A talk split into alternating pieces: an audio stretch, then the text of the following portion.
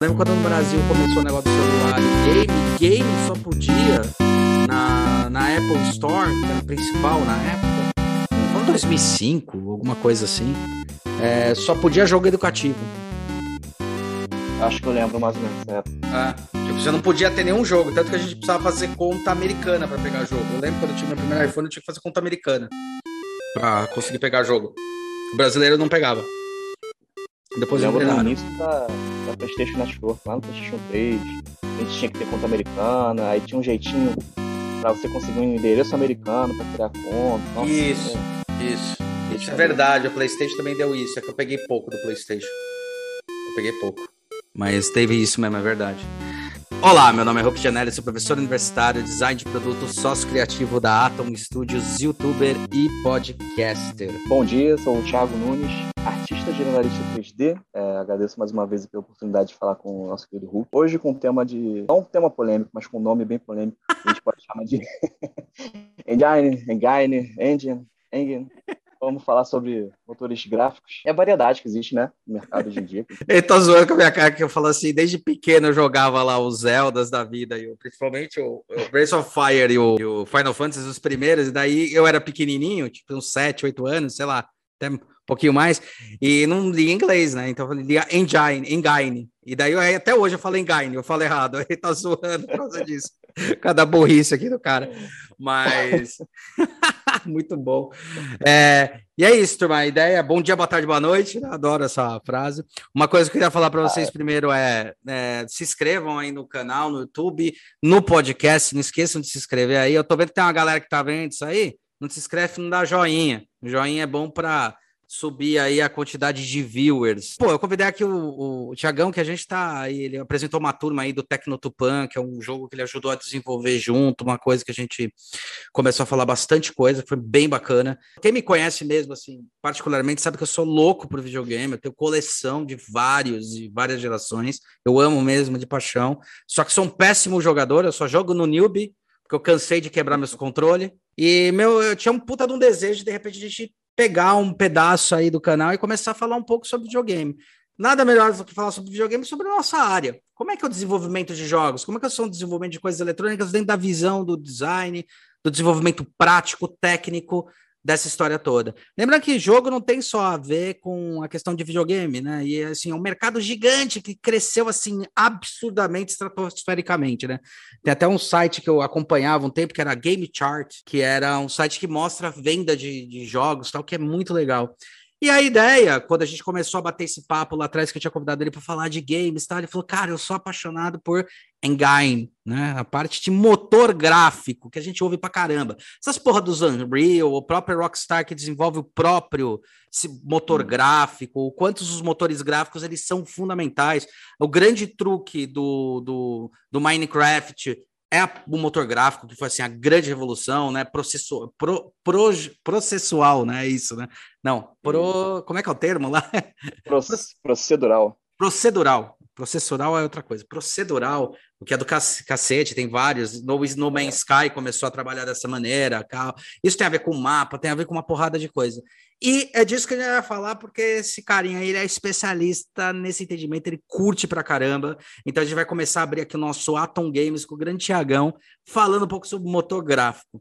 Cara, que porra é essa de motor gráfico? Né? Você que é especialista, eu tenho que fazer algum upgrade no meu computador ou motor gráfico tem a ver com software? Como é que funciona isso? Então, motor gráfico eu poderia definir primeiro assim como uma ferramenta, né? É um software. É possível fazer seu próprio, você pode baixar os mais famosos, Unreal, Unity, mas como é que funcio- funciona basicamente? A gente tem que entender que na indústria de jogos, jogo, design de jogos é uma área muito interdisciplinar.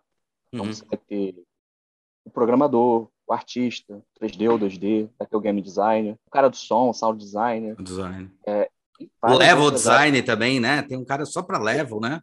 level designer. Aí, aí depende muito da complexidade do projeto, né? Se for um jogo AAA, você vai ter o cara da documentação do GDD, o, level, game designer em si, né? O que, seria um jogo AAA? AAA é, é, é, como, é como classificação de notas nos Estados Unidos, né? É Uhum. A, B, C-. Uhum. AAA é como se fosse um jogo top de linha, a maior parte dos que a gente conhece é, da Sony, Uhum. da, da Xbox, mais famosos, a gente pode chamar de AAA. Né? Perfeito. Os jogos que ficam uh, fazem se destacam no mercado em si, né? Uhum. Então, qualquer exemplo, GTA, sim. Uncharted. GTA, Uncharted, é, sim, sim, sim. God of War, né? Exatamente. Peço perdão aos caixistas aí, mas né, uso muito exemplo aqui de, dos jogos da Sony, né, da, da PlayStation. tá bom, Gears of War, Forza, pronto, ah, ficou feliz? Se tu pesquisar a sigla do Gears of War, você vai achar God of War. Então... É verdade, é verdade, é verdade, é verdade. É, só não pode colocar, não pode colocar o Cyberpunk 2077, que isso aí de AAA foi para Triple C, né? É. Multibug. Foi, foi. É, ele basicamente onde tudo, toda a produção da equipe vai ser compilada, né? Uhum. No, na criação do jogo. Não adianta você ter um modelo 3D, uma animação, é, toda a lógica de programação, se você não juntar isso tudo numa parte concisa, né? num, num todo conciso dentro do programa que faça aquilo funcionar, onde que vai receber os inputs do jogador, que vai mostrar tudo aquilo na tela. O motor gráfico também é uma, como eu posso dizer, para quem já entende mais a área de computação gráfica, é o seu renderizador, digamos assim. Uhum. E ele é todo responsável por trazer toda a informação, toda a produção para a tela, né? Do, para a tela da sua televisão, literalmente. Então, cada motor gráfico tem sua capacidade, tem sua forma de interpretação daquilo que acontece por trás ali do código. E como até o exemplo que o Hulk usou, no Minecraft, ele pode ser criado, pode ser, pode não ser necessariamente um software, ele pode ser algo já inerente ao código do jogo, né? Uma, um motor gráfico próprio da empresa, criado ali no hard code mesmo, né? Uhum. Programado na mão. O exemplo do Minecraft, ele é um jogo totalmente programado em Java, né? Originalmente, né? Hoje em dia. Sim, sim, sim, sim. É, é verdade, era em Java, é verdade, é... cara. Porra, nossa, é verdade. Para quem, acho que para quem conhece Java, sabe que deve ter sido um baita desafio, ainda mais com toda a complexidade, né? Parte de geração procedural, de terreno, de... é tudo tudo automatizado de uma forma que você nunca vai encontrar uma experiência igual, né? A não ser que você use um código específico, o SID, né? Que a gente chama. Mas eu tô quase dando uma aula de Minecraft aqui, são bastante experiência. Você jogava pra caramba? Já joguei, já joguei bastante. Acho que todo mundo passou. Tem gente que tem preconceito. Ah, Minecraft é jogo de criancinha, mas, cara. Nossa, é animal, é... cara. É, é um. É... O fato dele ser um sandbox com tanta liberdade, tanta liberdade, aquilo deixa de ser uma coisa de criança. Né? É, eu acho que é legal quando você comentou isso, porque eu lembro que minha cunhada, ela, ela tinha comentado isso, né, cara? Ela tinha comentado, puta, mas ah. eles estão jogando esse Minecraft. Eu falei, cara, deixa. Deixa eu te explicar um negócio. O legal do Minecraft não é que ele só é um jogo procedural. E que eu acho que aí também tem toda a questão do enredo e da história que é legal pra caramba.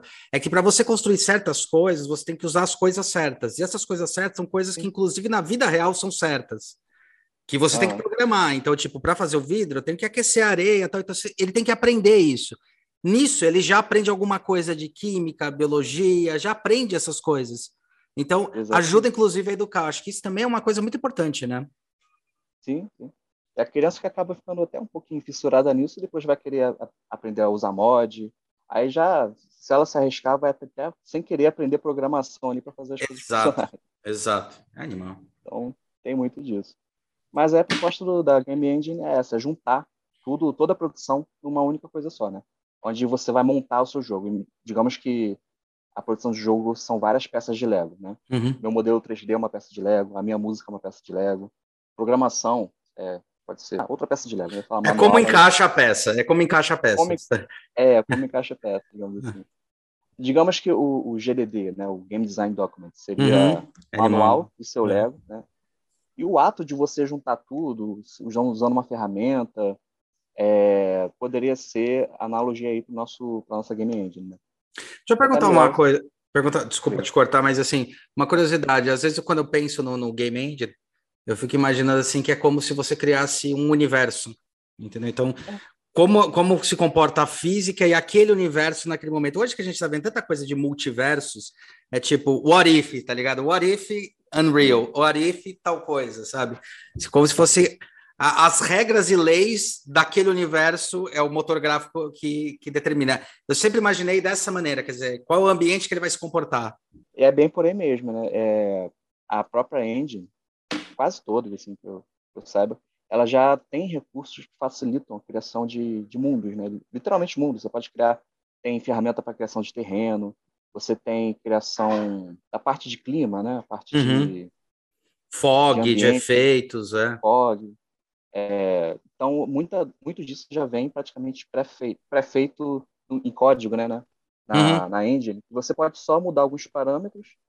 Por exemplo, ah, quero mudar a cor do céu. É, provavelmente você vai ter uma opção numa, numa Unreal, até na Unity, onde você dá o horário do dia para você definir se como vai ser o céu, se vai estar de tarde. Você não precisa dizer qual cor você quer. Claro que a engine também te dá essa liberdade se você quiser um, uma liberdade artística maior, né? Uhum. Pode trocar mas é, é uma ferramenta com um conjunto de outras ferramentas que facilita a criação de universos, né? Uma forma de boa de explicar também, onde você junta tudo ali com várias facilidades.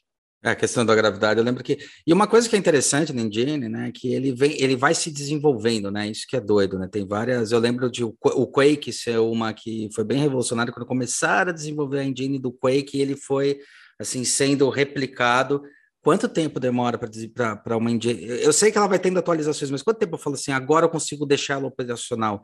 Ele está falando de um ano, dois anos, em média. Cara, Essa... é difícil dizer porque o desenvolvimento de uma engine é uma coisa contínua, sabe? Tem que acompanhar a indústria, não só os jogos, né? Uhum. A necessidade né, dos jogos, como a necessidade do hardware também. Uhum. Hoje em dia é difícil dizer se as placas de vídeo são criadas para acompanhar a, os produtos, né? Os jogos, é, ou até a indústria, questão de processamento, para renderização, para uhum. efeitos especiais, ou se é o contrário, né? Ou se, na verdade, os jogos melhoram por causa da, do hardware, né? Então, é uma coisa muito intrínseca, muito junto, né? Uhum. É, é um conjunto de oportunidades que vão sendo aproveitadas tanto de um lado quanto de outro. Mas, falando em termos de desenvolvimento, para a criação de uma engine do zero, anos, né? Anos. Anos, né? Não dá nem para dizer um, dois, três anos, mas talvez bastante, sim, para você ter um resultado satisfatório comparado ao que existe hoje, né? E daí a importância de você ter engines já pré-desenvolvidas como a Unreal. Ou... Como, é que eles, como é que eu faço para, por exemplo, se eu vou criar um jogo, aí quero criar o jogo, eu quero usar Unreal e quero comercializar esse jogo no PlayStation, alguma coisa. Eu preciso pagar licença de uso da Unreal? Como é que funciona isso? Cada engine tem sua forma de pagamento diferente, né? É um serviço. A engine hoje em dia é um serviço. Legal. É, aquele famoso esquema do software service, né? Uhum. Então, que eu sei da Unreal e da Unity, você uhum. pode usar uma versão gratuita. Pelo que eu sei, as versões gratuitas são totalmente liberadas, não sim, tem sim. diferença de uma versão Pro, né? Então, uhum. você pagaria, por exemplo, você pode lançar seu jogo, você pode ter seu lucro, mas a partir de tantos, tantos é, mil dólares de lucro por ano, aí você começa a pagar uma porcentagem eu não sei dizer como é que é feita a fiscalização. É, não, faz todo né? sentido. Ah, não, porque fiscalização, lembra que teve um, tem um amigo meu que ele trabalha, ele se especializou em direito da internet, direito de legais, internet, tá, e trabalha na Microsoft hoje. Aí ele falou, cara, quantos computadores você tem? Falei, cara, a gente tem quatro. Ele, não, então fica tranquilo. Falei, por quê? Porque a partir de 10 a Microsoft começa a bater na porta tá? Porque é uma estratégia. Daí ele falou, e a gente sabe, cara, quem tá usando Windows e o que tá usando o quê? É um negócio que eu acho que a, a, a AutoCAD faz muito bem, a AutoCAD não, a Autodesk faz muito bem. Eu não, falando sobre motor agora de, de, de software, né? Eu não acho que o AutoCAD é o melhor que existe, eu acho que o Revit já está bem mais forte, tem vários que estão bem mais forte. Só que ele continua sendo pedido por vários escritórios, continua sendo dado porque o cara pega ali na faculdade e fala: Meu, pega de graça aí vai ter o job, vai ter o trabalho, a pessoa se acostuma. Terminou, cara, é óbvio que ele vai para a empresa e daí é ali que eles têm o lucro, né? A Engine deve ser a mesma coisa, cara.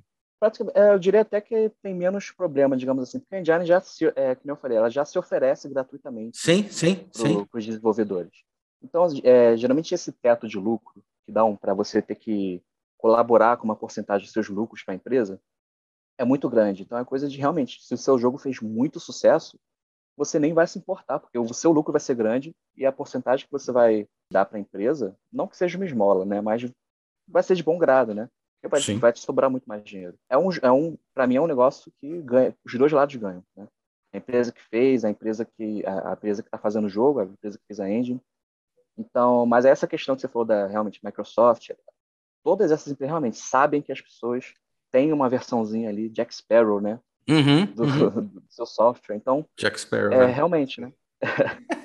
então, fazer, É, é, então fazer vista grossa é uma coisa que, de certa forma, ajuda, porque por mais que o software esteja sendo liberado gratuitamente, né, de forma não autorizada, acaba quase que virando marketing, porque todo mundo vai usar Vira. Isso, é isso aí. É, isso. é, exatamente isso. Eu, lembrei, desculpa te interromper, cara, foi mal, mas eu lembrei de um negócio que foi muito importante, que é a mudança das gerações, né? A gente tem aí geração, geração do PlayStation 3, geração é a sétima, né? É a sétima? É. Sétima ou oitava, acho que era a sétima geração. Desculpa, agora precisa lembrar de cabelo, acho que era a sétima. E daí, para passar do 3, é, tanto o PlayStation 3 quanto o Xbox, né? Eles. É, foi a última versão deles, que era uma versão que tinha um engine próprio. Porque isso era um problema para os desenvolvedores. Isso sempre foi um problemaço, que você tem o kit de desenvolvedor, que aquele kit é como funciona o sistema é, operacional, a engine do, desses aparelhos. E daí os caras eles tinham que ter um kit é puta, outro, uma vez eu vi aí que o kit era tipo do PlayStation 2, acho que eu tinha visto. Na época o PlayStation 2 era fodão, era 25 mil dólares ou 100 mil dólares, era um negócio assim, sabe? Pra você pegar um kit. Então, ou você comprava um kit, ou os caras te davam um kit que é o kit de desenvolvedor. Por quê? Você desenvolve os jogos num computador que tem outro tipo de raciocínio, matemática e estrutura, aí depois você tem que fazer a, porta, a portabilização, né? Portar ele para PlayStation tal. Tanto que o pessoal critica pra cacete que a Nintendo é muito chata para isso, que não libera nem todas as funções da própria engine delas. Por isso que a Nintendo é. consegue fazer os jogos dele fudido, mas os outros não conseguem porque não libera tudo. E agora nessa nova é. geração, a grande, o grande boom que foi o grande importante é que o PlayStation, a partir do Play, nessa nova não, já na anterior, a partir do PlayStation 4, do Xbox 360, tal, é o 360, né? 360, começou a já ter um sistema operacional que já era baseado em engines conhecidas. Então não era mais proprietário, né? Não é mais da PlayStation, mas começou a ter hardware e tal. Pelo menos foi isso que eu entendi. Daí ele fica mais próximo, inclusive para os desenvolvedores, para poder fazer essa migração, né? É isso mesmo ou falei merda? Não, não falou merda, mas são dois conceitos diferentes, né? O Sim. que você tem o kit de desenvolvedor uhum. é, é, um conceito diferente do da engine em si. Tá. É, esse de desenvolvedores que são quase que os protótipos, né? até mesmo antes de lançar um PlayStation 4 da vida, você já tem os protótipos distribuídos para empresas credenciadas, né? Hum. estúdios que uma burocracia para receber esse kit para testar seu jogo antes dele ser lançado na plataforma. É, isso independe, né, de certa forma, do, da, da engine que foi usada, tá. porque é uma questão de, de hardware. Então, tá. o, o jogo, todo jogo, ele é um software. Ele é um programa executável, por isso que a gente baixa o jogo, ele executa ele como qualquer programa. A questão é realmente testar se ele vai, vai conflitar com algumas funções do hardware em si. Hum. Por isso que a gente não tem muito problema com o computador, porque geralmente a gente ajusta o hardware ao software. Se meu jogo não está pegando, eu mudo minha placa de vídeo, mudo minha CPU. Com o console não pode ser assim, né? É uma outra questão. A gente tem que adaptar justamente o contrário, o software ao hardware. Então, por isso a existência desses kits de desenvolvimento. E realmente, uhum. a parte da, da Nintendo, eu sei que teve alguns. É, tem alguns problemas mais chatos para se conseguir. Pelo menos aqui no Brasil, é, por mais que tenha esses problemas, é um pouco mais fácil de conseguir das, das outras plataformas. É? PlayStation, Xbox, é, justamente por causa que a Nintendo tinha uma representatividade no Brasil. Né? Sim. É, a Microsoft agora está tendo mais, né, já faz um tempinho. A Nintendo tinha bastante, depois saiu do Brasil e agora voltou de novo. Então, um negócio meio, meio doido. Mas é, as pessoas preferiam trabalhar com a Nintendo aqui por conta disso. É, sem falar de. Teve uma época que estavam lançando várias. Não sei se você chegou a pegar o Zibo. Uhum, uhum, sim, porra. Sim, Nossa, negócio. Ele, ele por si só era praticamente um protótipo, porque parece que nunca foi terminado, né? Sim, sim, sim, sim. Então, o conceito é mais ou menos esse, né? A questão que o desenvolvedor é o hardware, né? Então, hoje, hoje um é... Zibo acho que custa dois pau, cara. Eu tentei ver se eu queria, eu queria comprar um Zibo. Acho que custa. É, porque é raro, cara. É raro. É. É, é virou, virou eu Quando eu estava começando a fazer jogos, eu cheguei a, a, ajudar no desenvolvimento de alguns jogos pro Zibo, bem no início é. mesmo. É, cheguei, acho que falar na última vez que eu trabalhei com o Kleber Tavares Júnior, e quem for da área de jogos deve ter ouvido falar. Aí, quando eu trabalhava no estúdio da Harmonia, a gente recebia, tinha um, tinha um Zibo para trabalhar, para a gente testar É justamente isso, como kit de desenvolvimento. Mas a questão do Zebra é justamente isso. Ele já era praticamente um hardware, uma plataforma de código aberto. Qualquer um podia uhum. botar um jogo dentro dele. Uhum. Né? Você podia criar seu jogo e botar ali. Porque ele aceitava é, software simples, né? Programação XNA, né? Uhum. Você programa C Sharp, C++, não lembro exatamente, não sou programador, mas... É, Acho que dá para fazer os jogos em, em, Java nele, não tinha um negócio assim? Acho que dava também. Que é, rodava, é, acho que uns jogos de celular nele também, dava para rodar. Eu lembro que tinha é, uma coisa assim. É, acho que passava jogo pelo pendrive, se eu não me engano. É. Uma coisa assim. Tinha a questão também da conexão na internet, mas isso aí era tão fraco na época que não. É. Foi, foi, o, que, foi o que flopou ele, né? É, eu acho que foi bem por aí mesmo. Não sei, não sei sobre questões de otimização, sobre desempenho, não sei se teve outros fatores, né? Eu, eu lembro, foi uma febre por um momento sumiu do nada. Sim. Sumiu do nada, aí do nada todo mundo falando mal. Eu, beleza, eu vi é, Sabe de, de, qual que eu lembro que aconteceu exatamente uma coisa? 3DO. Quando a Panasonic vai lançar o 3DO, pô, 3DO, caralho! Que era da SNK? Ou da, ou da SNK, não lembro. Mas era o 3DO. 3DO, na hora que lançou, Cara, foi com questão de três meses para todo mundo já, tipo, linchar o negócio. Bom, PlayStation 3 quase aconteceu isso, né, bicho? Você foi por pouco o PlayStation 3 não, não flopou. Porra, quando lançou o primeiro, que era muito caro, aí não vinha jogo, aí deu um ponta de pepino, foi só na segunda versão ah. que começou a melhorar mesmo. Acho que foi a partir do Slim, vai, entre aspas, que começou a. O hardware começou a responder, tinha jogo, mas ele quase, quase. Ele não ia flopar porque ele tava funcionando, mas meu, ele deu um, uma dor de cabeça para PlayStation que puta merda, cara. É que foi é... inserção de tecnologias novas também, né? É. Eu acho que era, era tecnologia do Blu-ray, mas era também, acho que salto alto, cara. Acho que os caras tentaram fazer um pouco o que a Nintendo fez. A Nintendo consegue fazer aquilo. Não, comigo é comigo acabou, cara. Foda-se o mundo, entendeu? E aí eles que... caíram um pouco. Eu não lembro agora, mas eu lembro que deu uma flopada. O hardware era muito caro, aí deu problema para vender, aí não tinha lucratividade, aí não tinha. Aí eles conseguiram. Depois do Slim, foi depois nos dois anos, eles começaram a pegar na velocidade, aí foi. Foi um negócio assim, mas é. demorou um ano, dois anos até. Sim, foi, foi foda. Acho que foi nessa geração que começou, o videogame começou a quase virar um artigo de luxo, né? Isso. Mesmo. É. A dificuldade de, de piratear também. É, é, é era impossível. Dois, é, todo mundo que está ouvindo aqui agora esse podcast deve, saber, deve lembrar da época de ir num camelódromo comprar um, três jogos de PlayStation 2 por 40 reais. É, eu fazia isso com um, cara. Foi assim que o um entrou na minha vida. Porra, só vou pagar é. 10 reais e jogar o mesmo jogo que tem no meu computador? Porra, meu. Pois é. Eu peguei 700 na época que eu tinha, então, cara, 700 era fodão, cara. 700, acho que o 500, é. Era fodão. É. E rodava tanto quanto. É isso aí mesmo. Eu lembro que tinha os destravamentos por pendrive, cara. Que você botava o pendrive Sim. e destravava. E tinha pelo Game Shark. Você botava o Game Shark e destravava ele. Nossa. De software. É. Game Shark era. Game Shark era legal.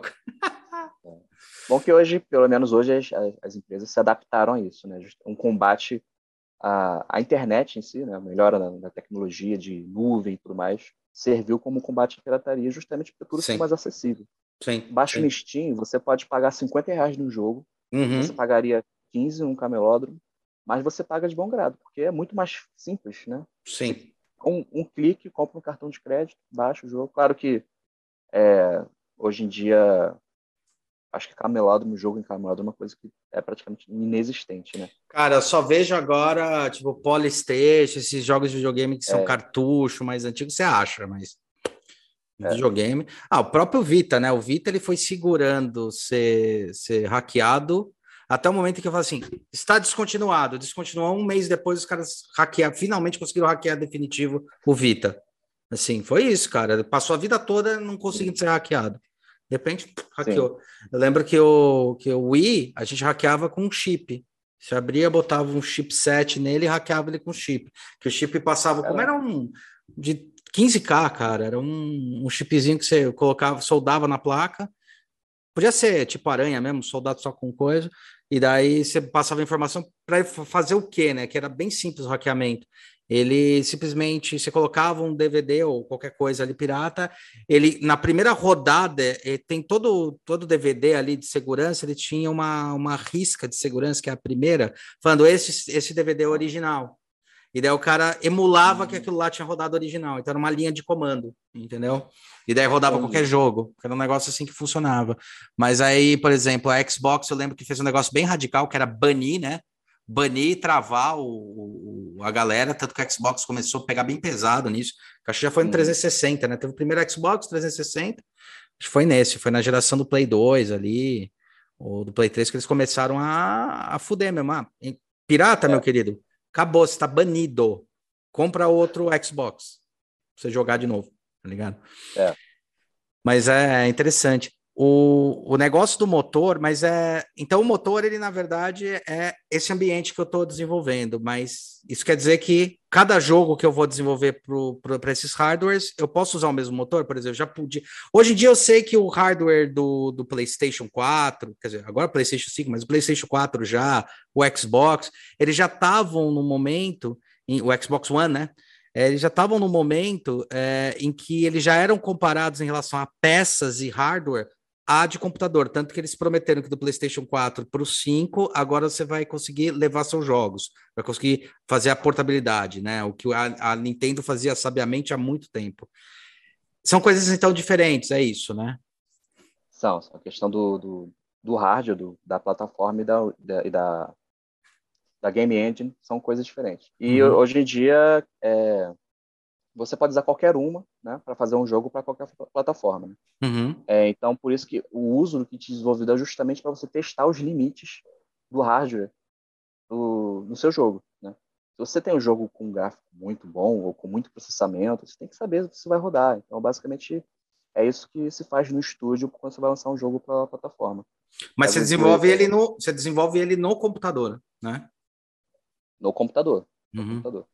É, uma coisa que talvez uma coisa o que pode acontecer ao contrário, você desenvolve o jogo com base nos limites do hardware, aí é justamente aqueles estúdios que são um ponto fora da curva. Geralmente, hoje em dia, são estúdios da própria Sony, né? Mas Perfeito. era Sony Santa Mônica, era Naughty Dog, a que fez Naughty Dog, é, o Santa Elas... Mônica que fez o, o God, né? God of War, é. Pelo menos essas empresas, elas recebem o kit de desenvolvedor muito mais cedo que outras porque a, a plataforma, né, o console ainda está em desenvolvimento. Então, é, acaba virando um trabalho em conjunto para dizer, olha só, ainda a gente chegou no limite, mas a gente tem que melhorar isso aqui. Aí a própria Sony começa a dar uma melhorada no hardware para suportar o software de, de, dessas empresas, né, o jogo, às vezes, porque é uma questão de, como posso dizer, de tentar ultrapassar os limites mesmo, né, um, um trabalho em conjunto para a próxima geração de, de, de, videogames. Então, acho que pelo menos o God of War foi muito responsável. God of War e Uncharted e The Last of Us foram muito responsáveis por isso. É, né? Eu lembro que o, o Gran Turismo era, antigamente, era a medida desse, dessa baliza no PlayStation. No Também. PlayStation 1, 2 e 3, ele foi bem balizador, assim. Era tipo, era aqui que a gente consegue chegar. Tipo, é. pro próximo, a próxima geração, meu querido. Tanto que eu acho que o PlayStation 2 teve três três Gran Turismo, se não me engano. Acho que foi ele que teve três. Não, um teve dois, o dois acho que teve, teve dois também. É, bom, eu lembro que era isso. Uma coisa que eu te perguntar, mas quando a gente pensa em, em software e hardware e tal, eu sei que a gente também tem uma questão que é uma briga eterna da questão de otimização dos dados computacionais e dos dados de informação do software para poder ficar mais otimizado, conseguindo gerar melhor qualidade com menos com usando menos da potência. O motor gráfico também ele vai, vai ser desenvolvido para isso, né? Ou não? Aí é um conjunto de fatores, tanto do motor gráfico, né? Depende muito do, do objetivo do seu jogo, né? O jogo pode ser simples, pode não necessitar de tanta otimização, mas é, é um conjunto do das ferramentas que o motor gráfico te proporciona e de boas práticas de produção, entendeu? Então, é saber trabalhar com o número certo de polígonos para um certo modelo, com um código otimizado para men menor processamento no, no, seu jogo, né?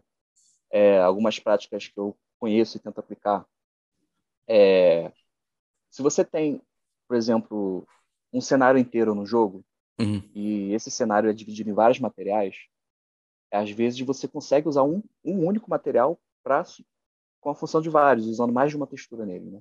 Então, hoje em dia, nas engines, a gente tem os editores de shaders, né, dos materiais, e a gente tem muito mais liberdade de criação do que antigamente. Então, a gente pode Uhum. otimizar mais esse processo.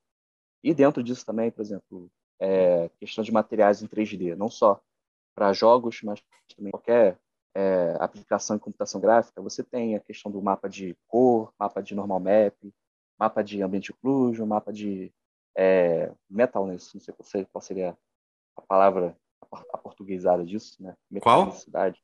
Metal, é, Metalness, né? é, É, é, metal, é. é, o, o shine da coisa, o shine do... do- É, Metalizar, Do- pronto. metalizar. Porque esse, esse shine seria o roughness, né? É, o mapa de aspereza, né? Tá. Falava certo. É, por exemplo, cada um vai Aspereza. ter sua textura. É, Uhum. sua textura. né? Geralmente imagens 2K, né? De 2048 para 2048, ou 4K, hoje em dia, já com jogo bem bastante Parrudão. resolução, É. parrudão. Mas o que acontece? Você trabalha com. é, aí a gente entra com os conceitos básicos de uma, de uma textura, né? De como se forma uma imagem. Literalmente Uhum. os pixels. São quatro, três, três a quatro métricas, dependendo da sua imagem, do, da sua, do seu arquivo. Você tem RGB e você tem aquele Azinho que muita pessoa não conhece, que é o alpha, né? Tá. Geralmente usado para imagens tipo PNG com transparência. Uhum. Ele é, é- essa é a métrica que define a transparência do seu pixel. Se você tem um mapa de textura, ela vai ter essas quatro informações, RGB e alpha. É, mas o que- é, cada textura, cada, cada métrica dessa é um, ela tem um valor de 0 a 1 para cada pixel, né? Ou Uhum. de 0 a 1 como um um vetor, né? Float Uhum. que chamam, né? Isso na linguagem de programação. Ou se você quiser uma eh, estiver trabalhando realmente com código de cores de 0 a 255, aí depende muito de é, a preferência de como quer enxergar Aham. de visualizar os números. Mas a gente pode, se você pode usar apenas um canal, né, o canal de cor, como uma imagem também. Eu posso utilizar muito o canal vermelho, cada um deles representa também x, y, z. O Tá. RGB também é entendido como eixos no 3D, né? Então, Ah, a que gente legal. pode Tá. utilizar. é. Aí a gente Legal. pode utilizar isso para otimizar algumas funções do shader, a gente pode animar pelo shader dessa forma também. Mas, por- foda, cara. Animal cheio, eu acho foda, cara. Puta merda, vai. Manda bala. Isso acho foda. Mas então, aí alguns atributos desses materiais, roughness, metalness, eles são imagens que não necessitam de cores, né? São imagens preto e branco, porque elas só precisam de um número de 0 a 1 Uhum. para controlar esses aspectos do seu modelo. Então, uma coisa que, quando eu estava aprendendo isso, explodiu minha cabeça, que é o quê? Eu posso é, usar uma única textura para controlar três atributos diferentes, até quatro atributos Caralho. diferentes. Por quê? Porque o roughness é o mapa preto e branco, de 0 a 1.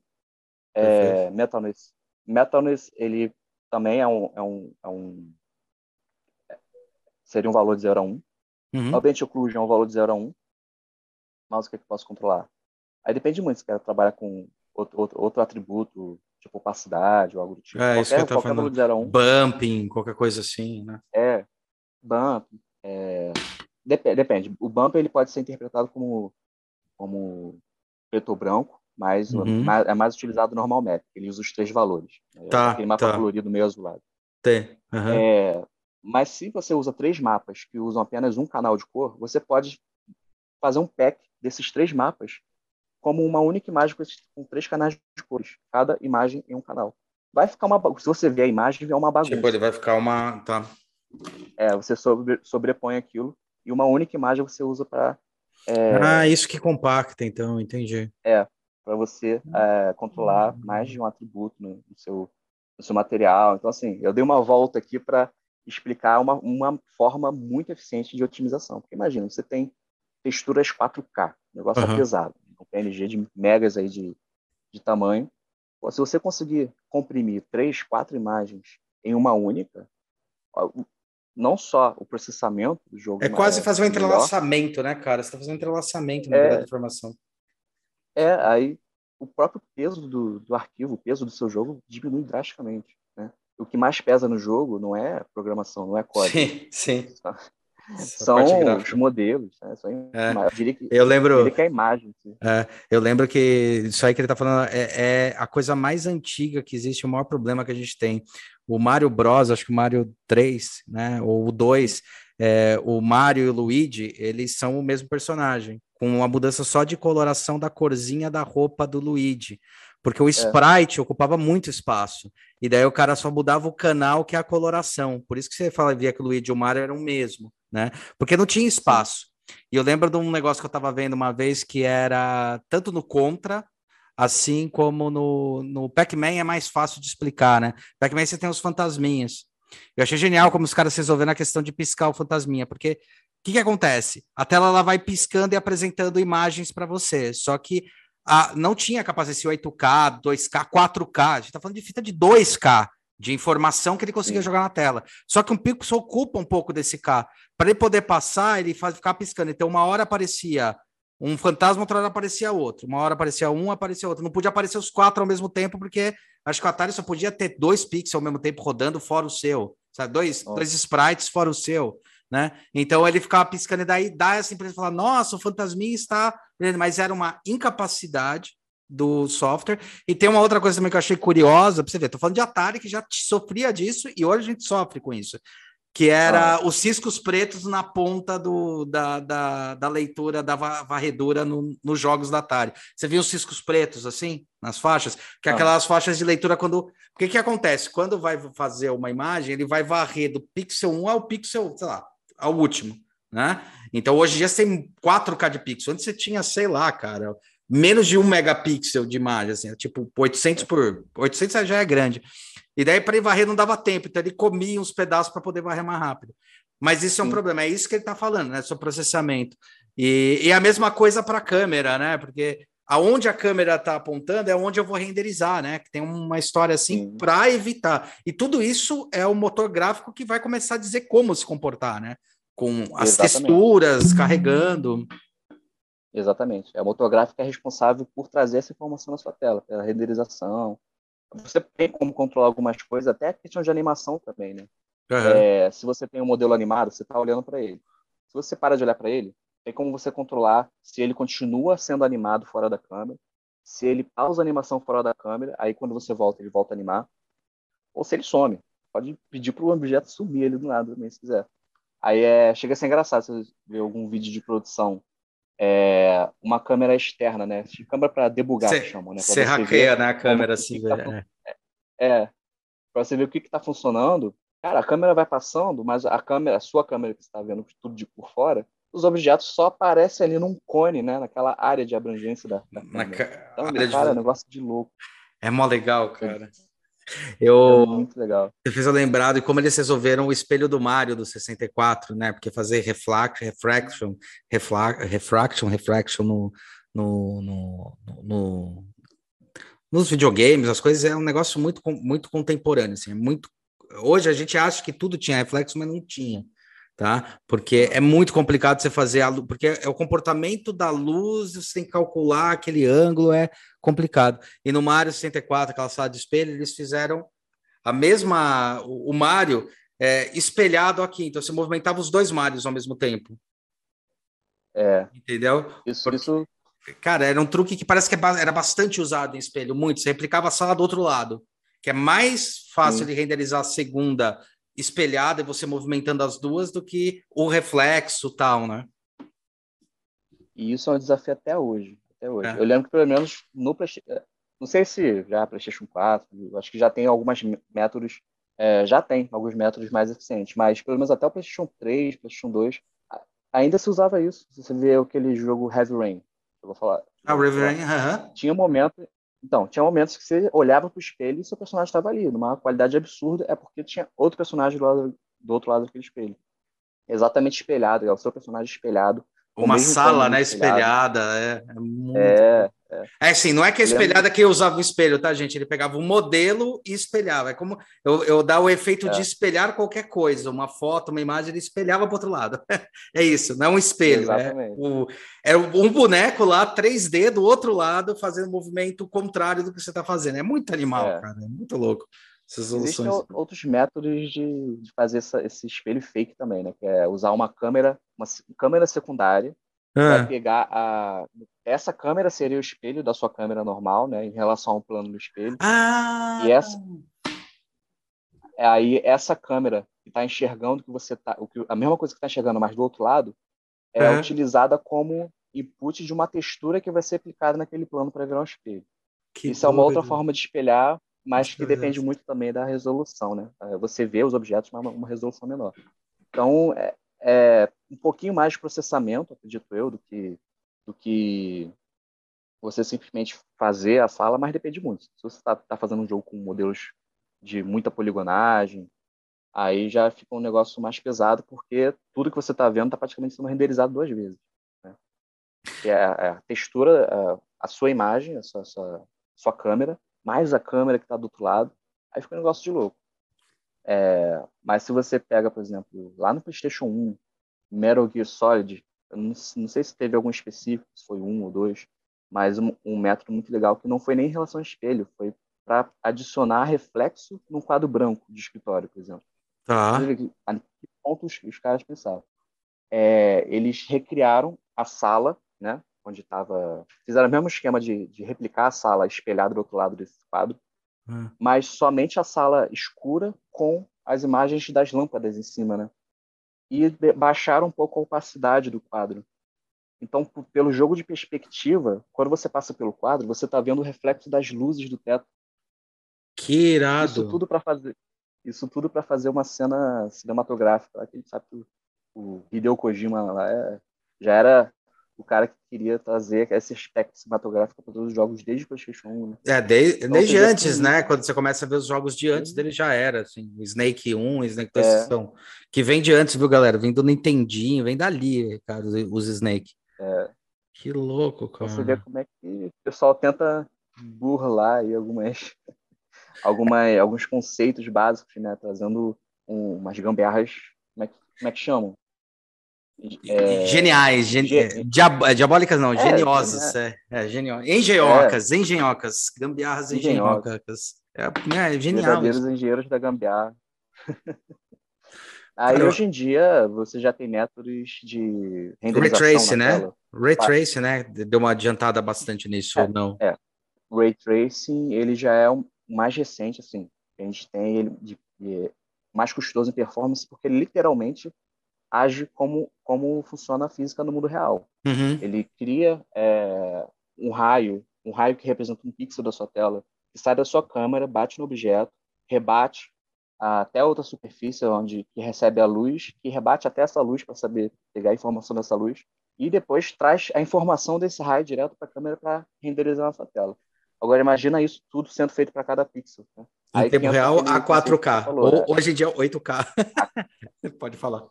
8K, 60 frames, até Nossa, mais, né? Cara, 120, eu tava vendo a galera rodar em 120, velho. Puta que eu pariu. É.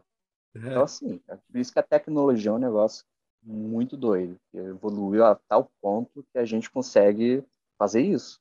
É um absurdo, cara. Ray Tracing é negócio de outro mundo. Ah, cara, você e viu. Sem falar na, o, ah. Desculpa, o Minecraft em Ray Tracing é lindo, cara. Puta Nossa. que eu pariu. É, também é, é para explodir um, o gabinete. Também. Sim, sim, sim. Sei lá. Não. Minecraft é o jogo mais simples que consegue desafiar qualquer placa de vídeo. Isso é incrível.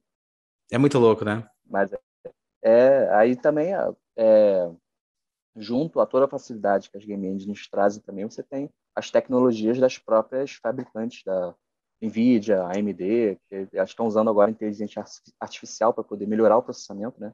Para uhum. poder dar uma folga para sua máquina para ajudar no processamento. Então, o Ray Tracing também é parte disso. Você não precisa renderizar uma cena ao ponto de...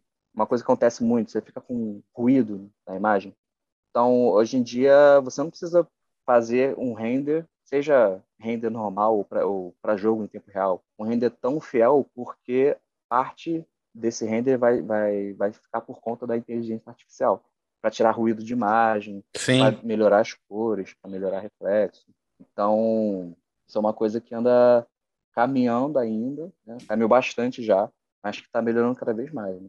É mais com o lançamento do NVIDIA Omniverse, que é, é eu ainda fica um pouco nublado a proposta de, do, do que, que é o NVIDIA Omniverse, se ele é um renderizador, se ele é um simulador, mas ele é um pacote de ferramentas da própria NVIDIA que usa o máximo do poder gráfico da, da de uma placa RTX, né? Acho uhum. que se uhum. você tem uma GTX, não, não, não consegue nem baixar o programa, algo do tipo. Mas ele serve para você ver resultados em tempo real, como o jogo, mas que também é, ajuda no processamento de renderização e simulações de efeitos especiais baseados em física mesmo.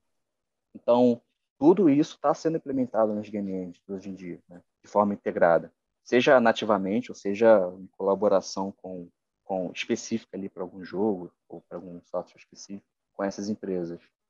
Então, a gente está vivendo num momento em que, a cada ano, o salto tecnológico é absurdo. É absurdo em relação a isso. É, a questão da lei da lei de Moore já está indo, já está mudando, está migrando, né? Antes era de processamento, é. agora é de capacidade de otimização e é, armazenamento, né? Também tem muito essa, Sim. essa história. Muito louco, cara. E o, o, o, motor gráfico ele ajuda no que nesse processo do, do ray trace, do coisa? O que, que, o que, que ele realmente ajuda? O que, que ele vai ajudar nesse, nesse processo todo? Quanto elemento? Nesse processo, ele, ele é o que vai implementar essas ferramentas, né, essas tecnologias novas de renderização, vão, vão ser implementadas no motor gráfico. Então, é, é realmente questão de, do que está disponível em cada motor gráfico para você poder é, elevar o desempenho uhum. do seu jogo, desempenho uhum. gráfico mesmo, né? Em relação a, é, a fidedignidade. Fidedignidade. Fidedigna. é foda, qual, né, cara? É mais fácil falar um mafagafo com um mafagafinhos, cara, às vezes. é, então, o, o, quão fiel fica o, o, gráfico do seu jogo à realidade. Uhum. Então, por exemplo, a Unreal agora está virando é, um divisor de águas, porque eles conseguiram, eles conseguiram a proeza de, de criar uma tecnologia para a engine que eu não sei se, eu não sei se ela, ela usa ray tracing, mas de uma forma melhorada para a iluminação é, ambiental, né? É, é, tecnologia Lumen, uhum. que faz com que toda a iluminação da cena seja calculada em tempo real de forma física mesmo. Se você tem uma esfera com uma emissão, aquilo vai bater na parede, vai rebater em outra parede, que vai causar sombra no seu objeto, que ainda vai causar reflexo do espelho. Então é um negócio de louco. É, a iluminação que a Unreal consegue atingir hoje em dia é uma coisa extremamente realista, né? Claro que muito processamento, tem que ter uma RTX para usar, mas na hora que você que você vai escolher qual sistema você quer utilizar, eles colocaram o Ray Tracing como legado, para você ter ideia, né? Legado que a gente vê no programa é quando é uma tecnologia uhum. que ainda pode ser usada, mas que já tem uma nova melhor para ser usada, né? Então, é, em relação à otimização, né, o papel dessas engines é isso, é, é trabalhar em conjunto, aplicar essas tecnologias e também é, tentar quebrar barreiras, né? É que nem eu falei lá no início, né, sobre a questão de oportunidade, né? Uma coisa, é, as, as engines vão melhorando, aí precisam de melhores hardwares, aí os hardwares vão melhorando, aí as engines querem acompanhar, aí barreiras Sempre vão sendo assim. quebradas continuamente. É, mas uma é. coisa que eu também ouço falar nisso daí é, tudo bem, elas vão melhorando, mas também o cara pega a engine e aí ele começa a otimizar essa engine para poder melhor, funcionar melhor naquele hardware que ela já foi pensada. Então, vai jogando com esses três dados também, né? Não é só melhorar, pega, espeta é... uma placa, tipo, vamos otimizar esse dado, será que essa informação a gente consegue fazer e ter a mesma qualidade de informação? Né? Então, eu acho que tem um pouco dessa busca também, né? Ah. Isso faz parte também da otimização do motor, não? Ou não? é a otimização do motor em si, é, do motor em si, né? Como, como software. É, tô te perguntando, eu não sei, eu tô te perguntando.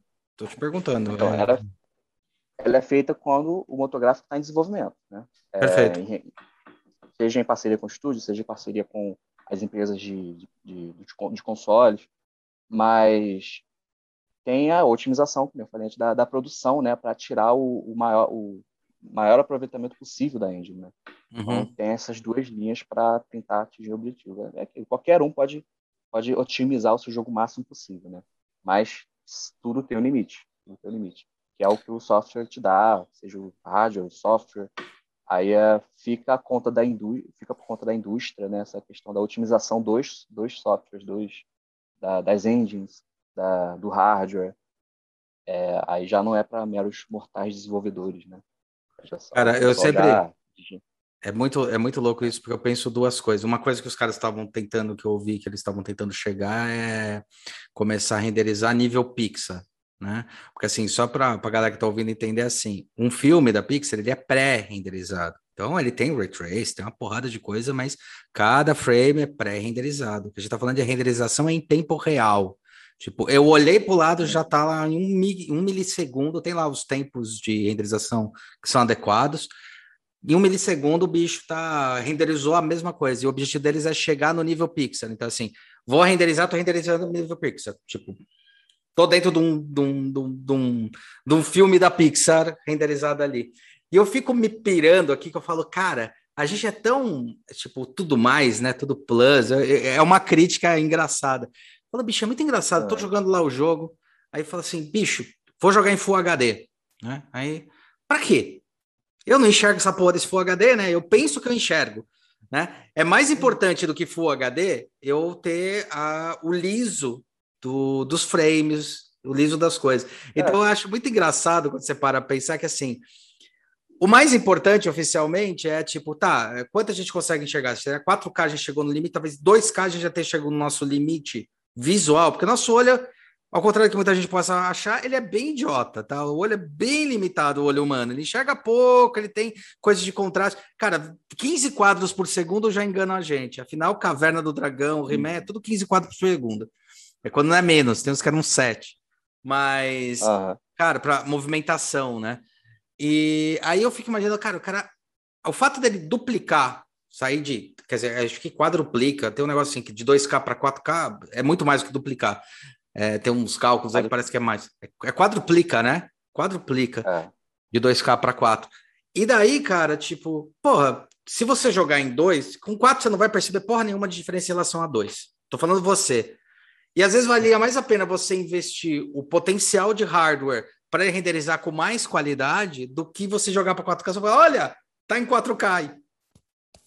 Né? Assim, tô falando para jogo, experiência Exatamente. do jogador. Pro desenvolvedor, pro cara que faz filme, aquele K faz muita diferença. 8K, assim, é o pixel que você pode ajustar da maneira certa, é o, o nível que pode ajustar, mas é interessante. Uma coisa que eu ia te perguntar, a gente até comentou no outro, e foi uma coisa que eu li bastante, que é o negócio do, de novo, a porra do Cyberpunk, obviamente, mas uma das coisas que eles estavam criticando do Cyberpunk era justamente isso. O desenvolvimento foi em hardware muito pesado, muito denso e muito potente, tanto que tem muita gente que critica Sim. até na Z3 que os caras mostram o jogo jogando não na plataforma nativa, mas no computador de desenvolvimento. Então, porra, óbvio vai rodar, mas quando ele for otimizado, como é que funciona? E um dos maiores problemas da, do Cyberpunk foi a questão do migrar. Quando eu tive que pegar aquela informação ah. e otimizar para um PlayStation 4, para o 5, até parece estar tá rodando um pouquinho melhor, mas para computador. É isso, né? Foi um problema do, do, da otimização do uso da ferramenta, né? Do uso do engine a otimizar dentro do, do, dos, dos softwares, né? Então não foi o engine, foi mais a otimização. É, Cyberpunk problema generalizado de produção, né? Uhum. De gerenciamento. É porque cara, jogar aquilo é, é tanto bug que sabe, não tem como defender, digamos assim. Né?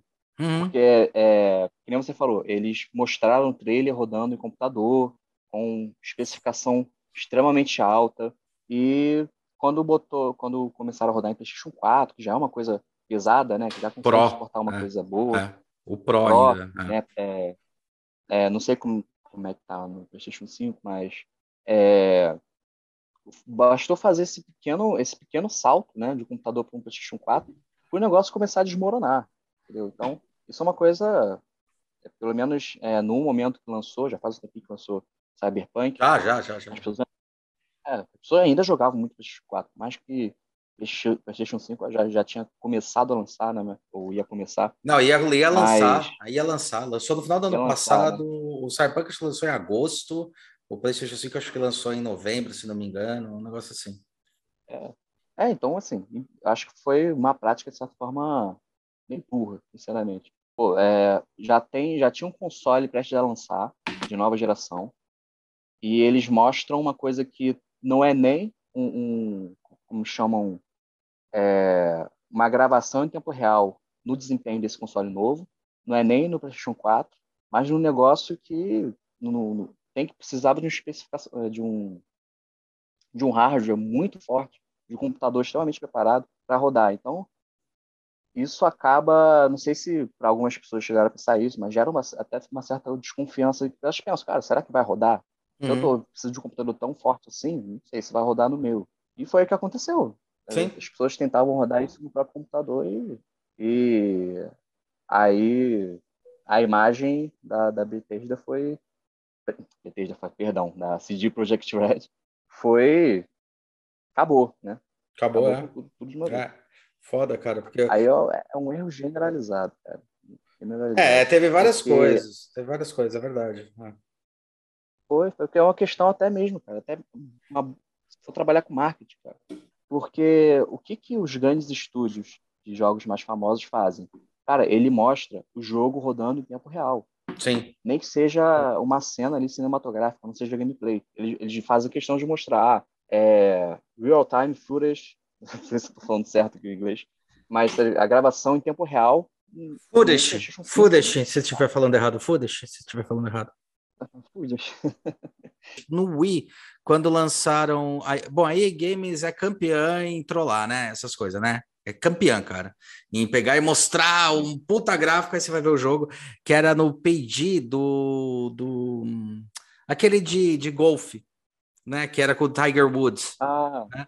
E daí eles mostraram a propaganda é. do Wii, né, que, ó, oh, como é que o jogo vai ser no Wii, que o Wii tava se lançando naquela época, só que era o gráfico do Xbox 360. Ah. Daí quando chegou no Wii, cara, aí o pessoal foi comparar, falou, porra, mas você falou que era esse, não era? Daí eles colocam, não, é que a gente usou do Xbox. Falei, porra, meu, mas vocês falaram que Wii ia chegar nessa porra, né? Como assim? Ah. o pessoal já caiu de pau, meu. Então, imagina quando ele faz comparação, né, de Xbox para aqui Xbox para PlayStation 4. Eu vejo sempre essas comparações, né? O que que roda melhor no Xbox no PlayStation 4, o GTA V, não sei o que lá, e aí eles comparam um com o outro, e mesmo assim os caras acham diferença, né?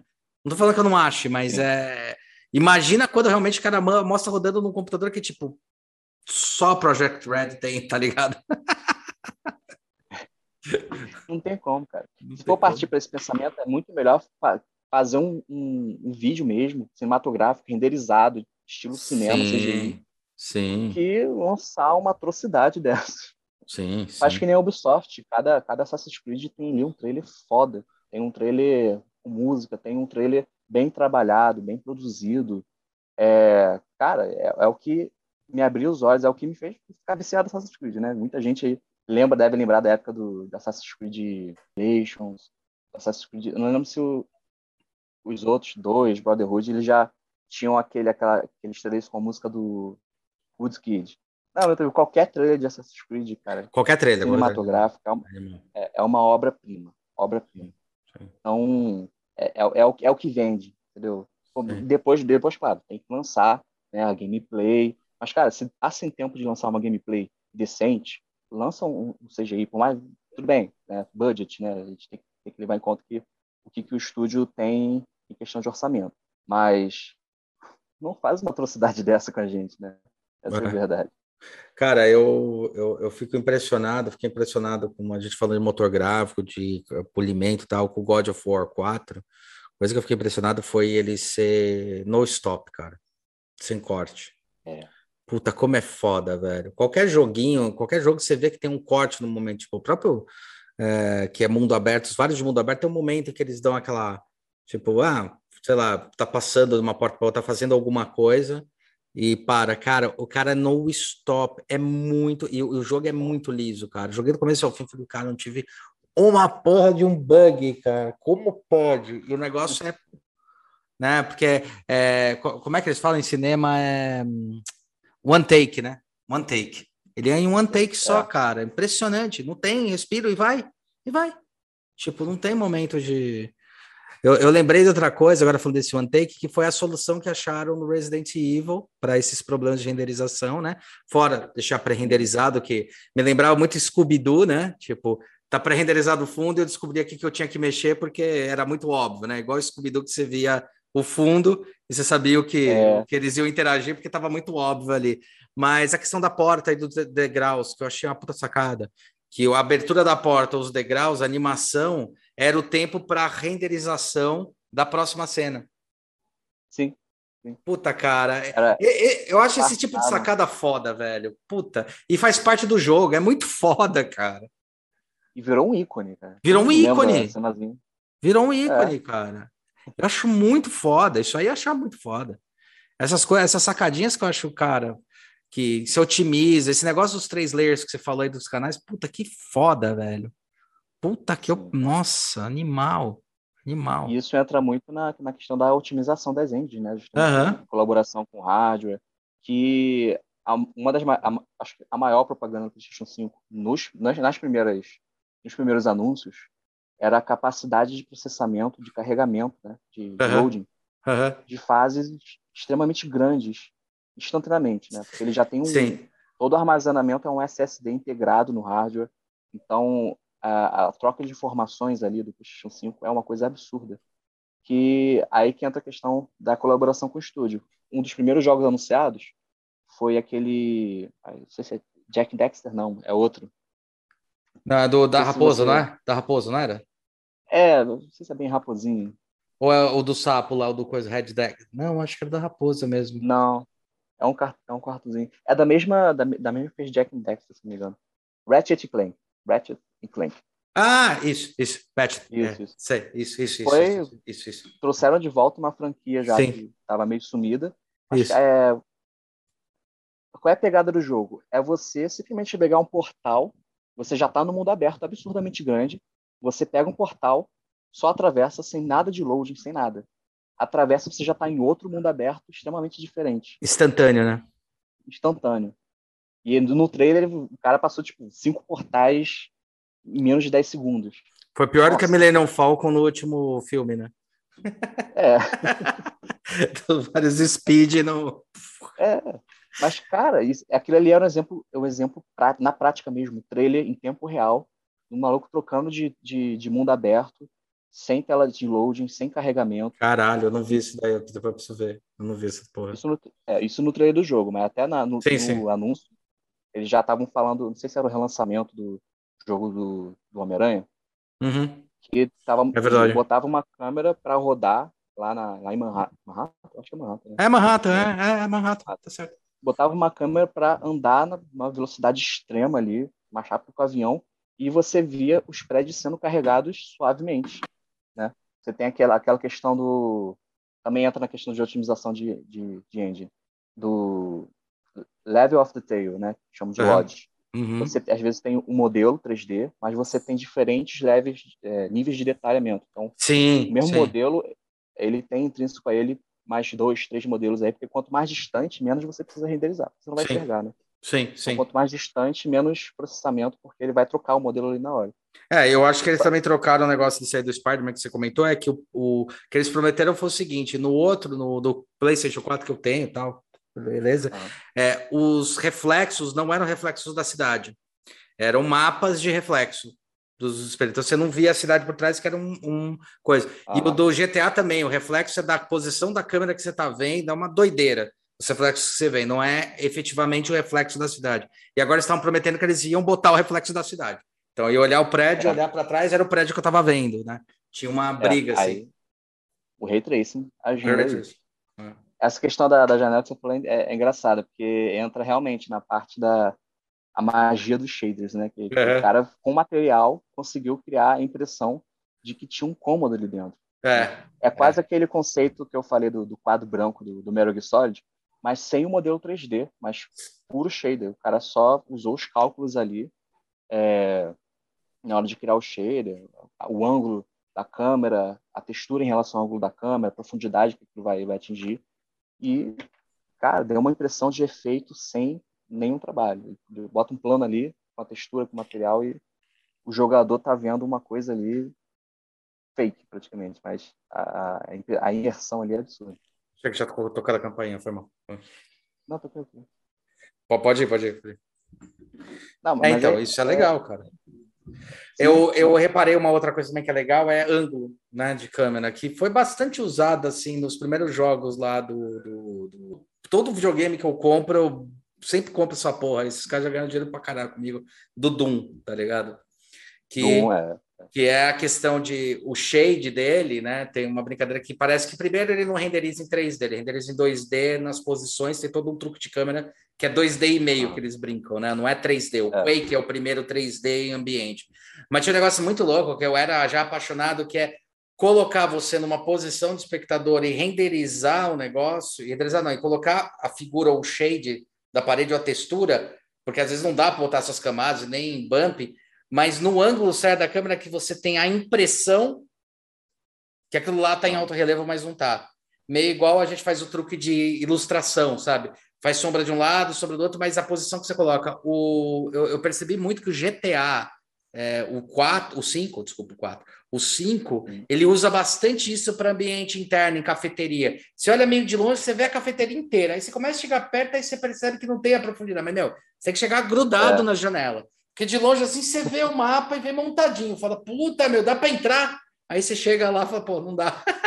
e eu acho que o se marca bobeira, o material também reflete luz, né? Ele emite luz para dar esse efeito também, né? É, até Assassin's Creed usou muito isso também. Eu acho que pelo menos no Assassin's Creed Unity, né, que já tinha um gráfico muito bom, é, já sim, sim. Eu acho que é que nem Homem-Aranha, né? Você sobe pelas paredes, aí você acaba tendo fácil, fácil, fácil visibilidade às janelas e tudo mais. Antes você via aquela janela clássica pretona, né? Antes do esse Assassin's Creed, agora você já começava a ver é, o que era um prenúncio de um, de um cômodo ali, né? Sim. Causava mais imersão, que você pode entrar naquele lugar.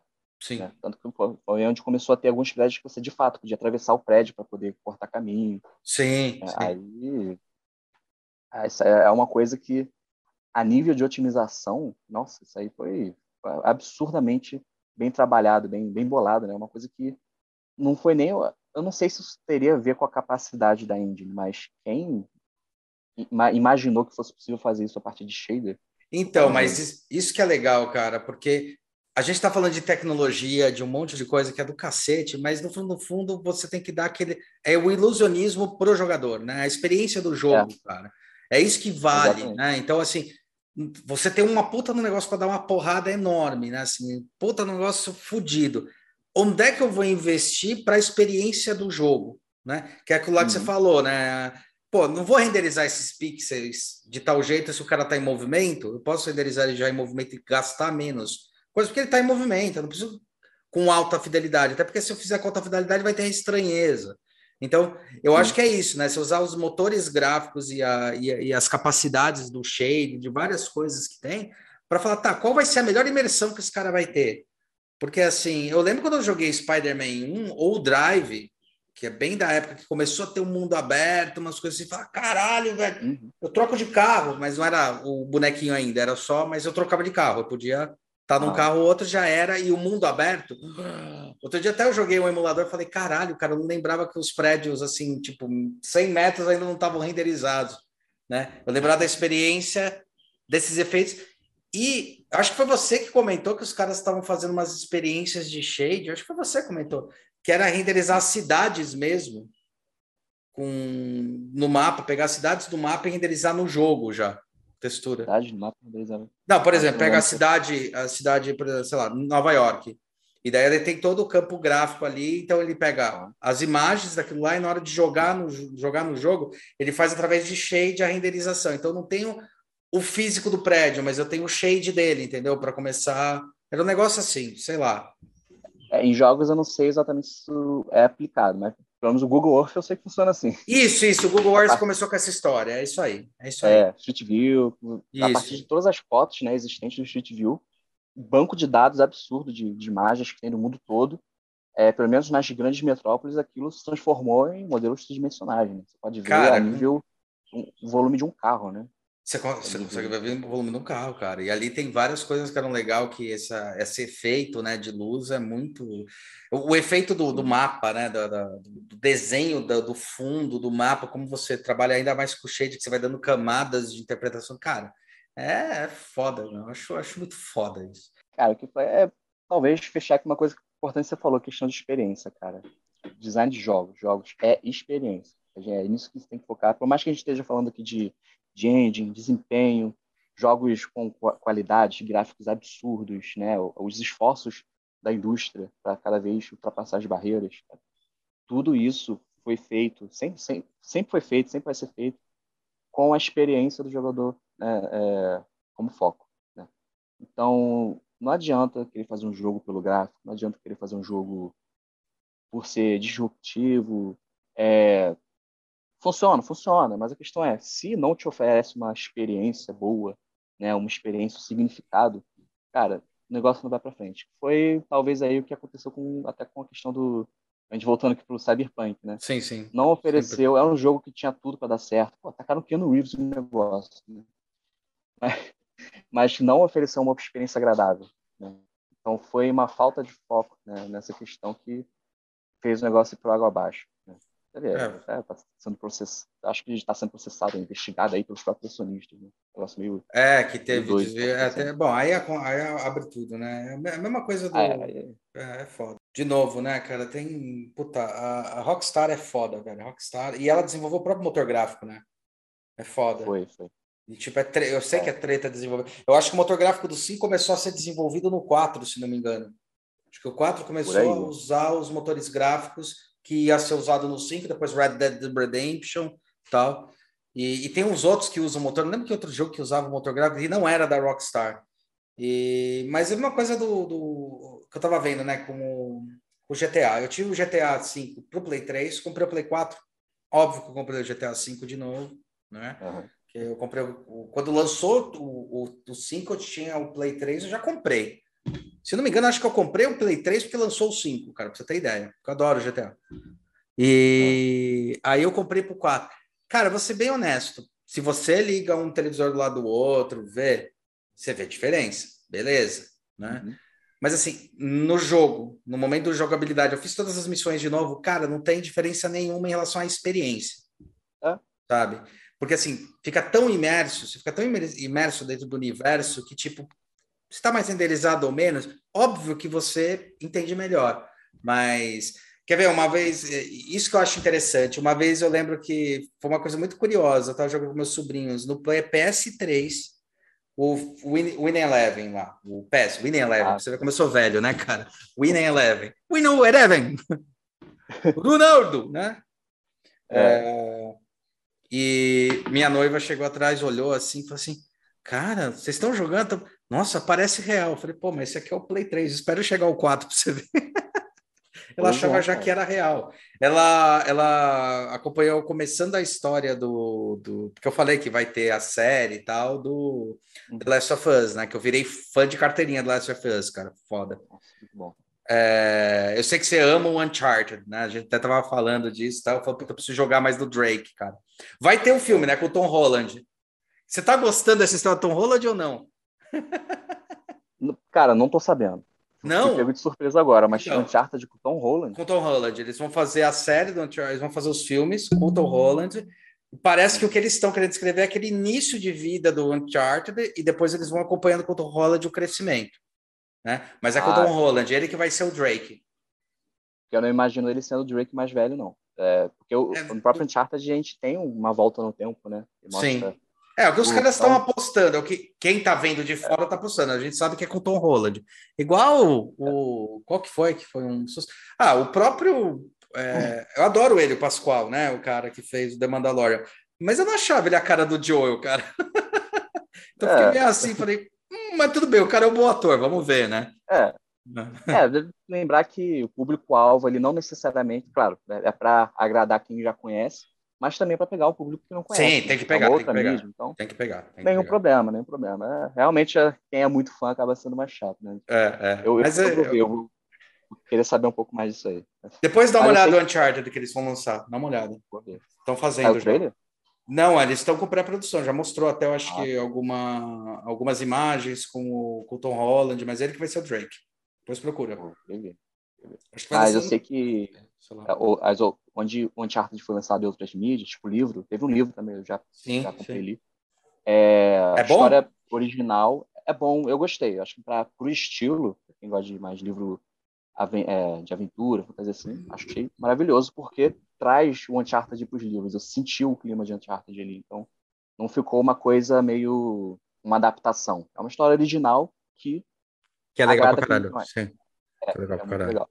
Uma coisa que a gente não falou foi, a, a, pelo menos acho que eu conheço as, as indies mais comuns, né? Mas ah, legal. Assim. Por exemplo, se eu é, quiser pegar, se eu quiser pegar, vamos até entrando nesse assunto aí de indies que você comentou, cara, se eu quiser pegar uma para treinar um joguinho 2D, que agora eu sei que tem algumas que são joguinho 2D, tem muita gente usando para fazer jogo, que você já consegue pegar. Eu lembro, cara, não sei se você vai lembrar disso, que não é da sua época. Eu lembro que é, e tinha um game que eu comprei e foi a maior felicidade da minha vida, chamava Click and Play. Era uma engine para fazer joguinhos no computador, é, shooter, plataforma tal. E ele era um que tinha todos os coisinhos bonitinhos, aí você montava e fazia o joguinho, e depois você podia mandar para um amigo tal. Eu brinquei bastante. Já fiz bastante do Star Wars com as navinhas, naquele tipo shooter ah. básico. E aí ele tinha, tinha uma indie, né? É, era um software antigo, cara. Eu lembro que eu comprei ele junto com o Need for Speed 2. O Need for Speed 2, tinha um ah. o 2 tá? É, tô falando bem antigo. E eu comprei o joguinho que eu fiquei falando, cara, dá pra fazer jogo. Eu lembro que eu fiz, eu comecei a brincar, cara. E foi aí que comecei a me apaixonar pra caramba, principalmente com textura, puta, meu. Hoje em dia eu acho que provavelmente eu iria pra área de shader, cara. Do jeito que você fala, porque eu falo, cara, isso eu pirava, velho. Pirava. E quais que são os que as pessoas podem baixar, onde elas podem? O que a gente bota aí embaixo na descrição para elas, tipo, sei lá, é. e essas coisas aí. Então, para voltar para o que você falou, se a pessoa quiser brincar um pouco com 2D, é, começar a brincar de forma prática, eu conheço, eu sei que uma que eu tem uma que eu cheguei a usar por um tempo, inclusive até uma época que eu estudava pouca parte de jogos, por mais que eu não coloque muito mérito nisso, né? É, eu aprendi muita coisa sozinho. Uhum. Mas o é o Construct. Construct é uma engine famosinha para jogos 2D, que você não precisa ser um baita programador. Você consegue programar dela mas ela trabalha com sistema de eventos, né? Então, é como se fosse uma forma mais simples, né? Tipo blocos If, né? Essas criando. coisas assim. É, é tem Collision, um... é. Isso. Aí você já tem algumas coisas pré-feitas, né? Se você quiser o personagem que ande com uma vista top-down, né? Que o personagem em cima. Uhum. Já tem, você arrasta uma função para o seu personagem, aí você já consegue usar até programado as, as setas do teclado para mover o seu personagem. Aí o resto é a criatividade para outra pessoa. Mas é o Construct, se não me engano, está na versão Construct 3 ainda, né? É, eu lembro, sou da época do Construct 2. A 3 eu acho que agora é por serviço de assinatura. Antigamente era, era licença vitalícia, né? você comprava. Não sei como é. O 3 eu acho que ainda é, foi para esse esquema agora, um pouco mais mercenário aí, mas. É, esse tem uma, um mais antigo que as pessoas gostavam de brincar muito. Eu não cheguei a usar, né? Eu ouvi falar bastante, que é o RPG Maker. RPG não, Maker. o RPG Maker. Eu, é. eu usava ele para abrir mapa. Para abrir mapa de então, jogo as pessoas, pô, até, não vou dizer recentemente, já faz alguns anos, mas tiveram vários jogos que fizeram muita fama, se eu não, se eu não me engano. Aí eu posso estar falando besteira. Não, tem, tem, tem, eu tô tentando lembrar também. Tem, tem os bem famosos que foram feitos com esse software. É, nossa, tem um que fugiu agora o nome, Undertale. Se eu não me engano. Isso, Undertale. É isso aí, é isso aí Undertale. mesmo. É isso aí. Esse Stardew Valley também foi feito, não tenho certeza. Acho que as pessoas fazem tem é, é limitado, né? Fica limitado aquele estilo de, de, jogo, estilo RPG, dá para fazer algumas coisas diferentes. É, no máximo um isométrico, né? Por aí. Né? É, é. Fica, mais limitado a esse estilo. Quem tem, quer experimentar, vale a pena. Não sei em relação à precificação, não sei se é gratuito, não sei como é que é, se é no esquema de X-Sparrow, mas é muito bom falar isso. É muito bom falar. Mas é... Mas 2D, aí já quem é mais profissional, já quem quer pegar uma coisa mais com mais liberdade, mas também necessita de uma curva de aprendizado maior, seria a própria Unity, né? Ela também ela é bem otimizada para jogos 2D, né? com esquema de criação de sprite, é, para criação de interface. Então, ela já, de uns tempos para cá, ela fortaleceu muito essa parte de criação de jogos 2D. E você integra isso com algumas coisas do 3D também, né? Você cria o jogo ali em camadas, você, é, antigamente, era, você lembra que era um sufoco você criar aquele efeito de paralaxe, onde uhum, o personagem uhum. andando. Aí você tem aquele primeiro plano andando mais rápido, plano de fundo andando mais devagar. Mas você dispõe como se fossem camadas em 3D e é a câmera, né? Você usa uma câmera em 3D ortográfica para você fazer seu jogo 2D. Então, assim, Caramba, então ele já faz a leitura, ele já faz a aceleração de acordo com a aceleração da sua câmera. Você não precisa ir passando um. Porque eu lembro que para fazer paralaxe você tinha que passar um mais rápido, outro mais lento. Agora a câmera já define isso quando eu vou movimentando, é isso? É, é, é porque é como, é como se você estivesse olhando, por exemplo, pela janela do carro andando, você olha, você vê as coisas mais perto, mais rápido, as coisas Sim. mais devagar. É Mas ele já faz esse cálculo, né? Mas ele já faz esse cálculo. É. Que louco. É porque, é porque... é uma porque eu lembro quando eu fiz a primeira vez nessa brincadeira, eram as camadas, mas eu lembro que, tipo, eu é. tinha que ir testando, por exemplo, acelerar essa tanto, acelerar essa tanto. Não, não ficou legal. Acelerar essa mais lento, essa mais rápido. Ou essa menos. Agora, já com a câmera, ele já vai fazendo esse efeito, né? É isso que você tá falando. Exatamente. Você vai calculando. Exatamente. Puta, que irado. irado. É muito, e, você pode usar iluminação também, 3D, com os sprites 2D. Né? Então, fica uma... Por isso que hoje em dia, jogo 2D é uma coisa meio que mescla, né? Você consegue ter uma iluminação bem diferenciada. As pessoas estão conseguindo criar shader para jogos 2D que simulam iluminação como um objeto 3D, no objeto pixelado, por exemplo. O, o, você consegue botar um normal map num, num objeto pixelado. É, é, estranho você ver um, um, um sprite sheet de, de pixel art com um normal map, né? Mas, cara, funciona com uma maravilha. Se eu colocar um foco de luz perto do, de um objeto 2D, de, um, de uma pixel art, você vê a outline da luz ali como se fosse, como se tivesse pintado ali e reagindo em tempo real. Então, cara, é um negócio de doido. Então, a, a, as liberdades, até para o que era mais básico, agora a, a liberdade para criação é, é, é, chegou a um novo patamar, assim, que é, para quem, quem quer brincar aí de diretor artístico, quem quer inovar aí, é, a possibilidade é infinita. Então, assim, a Unity dá essa liberdade toda, né? Talvez, não sei, eu acho que é, com essa, essas engine RPG Maker, eu acho que não seria possível, né? Por causa da renderização de objetos. É, é, é, outra coisa, é outro, outro é, pensamento. O, na Unity, o 2D continua sendo um 3D, só que camada, Sim. né? Então, é, eu acho que a Unity e a Unreal, elas são as mais... Elas são semelhantes, né, cara? É a mesma, a mesma velha briga. Então, Parece a briga PlayStation Xbox, qual que é melhor? Sei lá, compra o que você gosta mais. tipo... É, é. Acho que se você é um, é um pequeno desenvolvedor, assim, cara, eu diria que tanto faz, realmente depende, depende muito do objetivo do seu, do seu projeto. É, eu não, é, não sei dizer se a Unreal está forte nesse quesito de jogo 2D entendeu? Uhum. É, porque ela está fortalecendo muito a parte Sim. 3D, a parte gráfica. Então, em relação à gráfica, o Unreal está ganhando por causa das novas tecnologias que ela está Sim, sim, sim, sim. Sempre foi assim. Primeiro ela implementa, é, depois a Unity corre atrás. Né? É, Mas é. a Unity é mais versátil justamente pela possibilidade, né? Você pode fazer um jogo 3D, 2D. Acho que você tem para quem é programador, eu acho que é um pouco mais amigável, né? questão de linguagem de programação e tudo mais. Mas para quem não é programador, a Unreal se torna mais amigável, porque você pode program, é, programar, entre aspas, com aqueles blocos de programação igual criar um shader, né?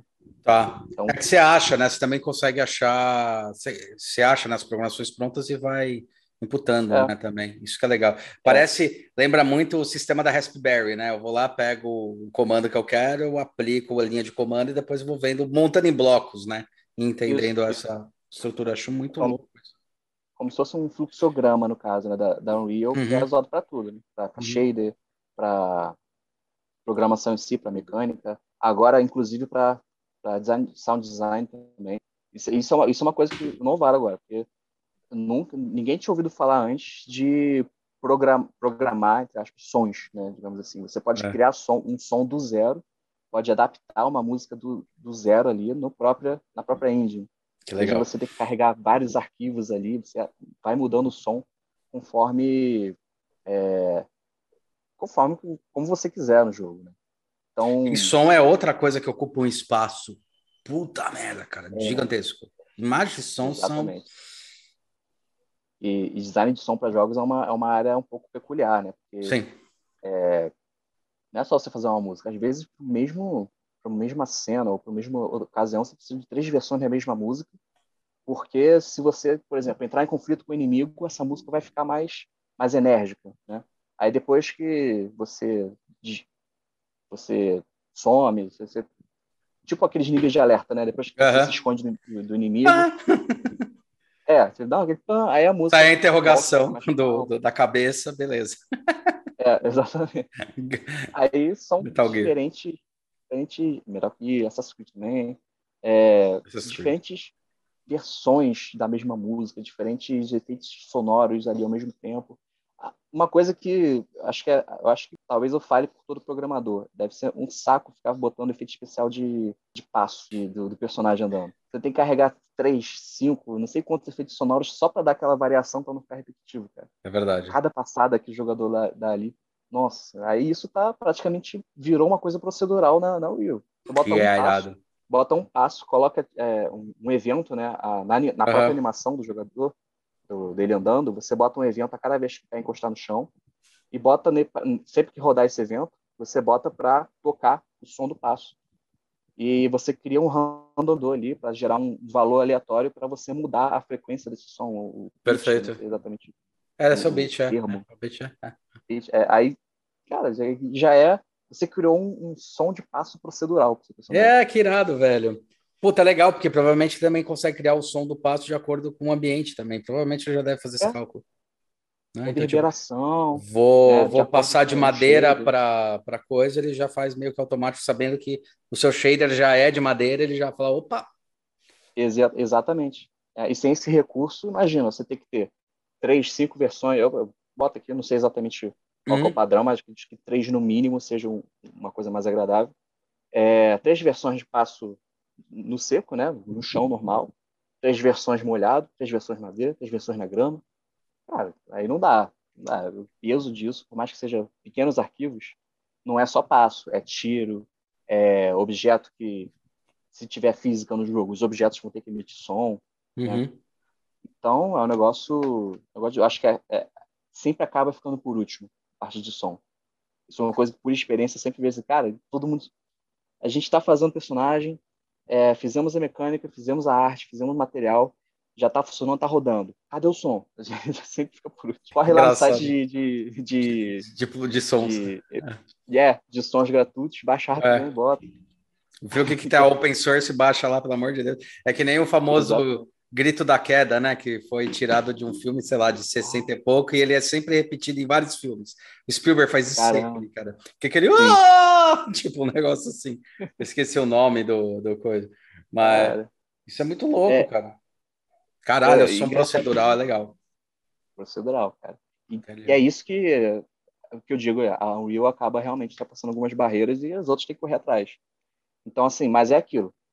Se especializa muito no 3D. Então, quer mais liberdade para 2D? Vai para Unity, ou se você não tiver menos é, familiaridade, pode recorrer a uma Construct, mas quem é mais profissional, programador, às vezes fica, um Construct eu não gosto muito, mas, cara, mas é isso. É, vai da, do que a pessoa acha, é, do, do, do, que o usuário achar melhor, se estiver mais familiarizado. Claro é, inclusive, você comentou aí da, você comentou da Constructor, que eu nunca, quer dizer, eu nunca, nunca, nunca mexi, eu já vi, tinha ouvido falar. O Click and Play é igualzinho, é exatamente isso aí. Ele trabalha com funções é. base, if, é, acontece tal coisa, já define os presets, era isso. Tipo, Sim. era exatamente isso que era o Click and Play lá que eu, que eu, que eu jogava. Eu jogava não, como fazia os joguinhos. Cara, amava, cara. Porra, 95 a fazer essa merda aí era tipo, ah, caralho, foi antes de entrar na faculdade. Não tinha design de game, não podia. Game ainda era coisa de criança. O, o, o, o PlayStation ia começar a aparecer para começar a pegar a galera mais velha. Era o 64 que tava, tentaram lá o 3DO que deu um puta de um problema, né? Até ver. É, puta, cara, é, era exatamente, parecido com esse Construction quando eu comecei a brincar, eu falei, puta, eu gosto dessa área de. Tanto que eu adoro sprite e tal, fico vendo os, os coisas para tirar o sprite, acho sensacional. Você usa os programinhas para cada, né? Hoje em dia você tem programa é. dedicado para tirar o sprite certinho, cara. Acho isso muito louco. É, chamam de. Não sei como é que é o termo em português, mas que faz o RIP, né? De um jogo. Isso, faz o RIP, tirar, é, é RIP. É, tirar os modelos. É, é, é cópia, acho que RIP é, é ripar, né? Fazer ripagem. É, ah, é, é. É ripar, é, RIP. é, é fazer a cópia. Tirar do coisa, é isso aí mesmo. Acho é, muito louco, cara. Sim, aí das, das engines, pelo menos das engines de 3D que eu conheço, seria Unity, Unreal, né? De praxe. Tem a Godot, Godot, não sei como é que se fala. Godot, Godot. Tá.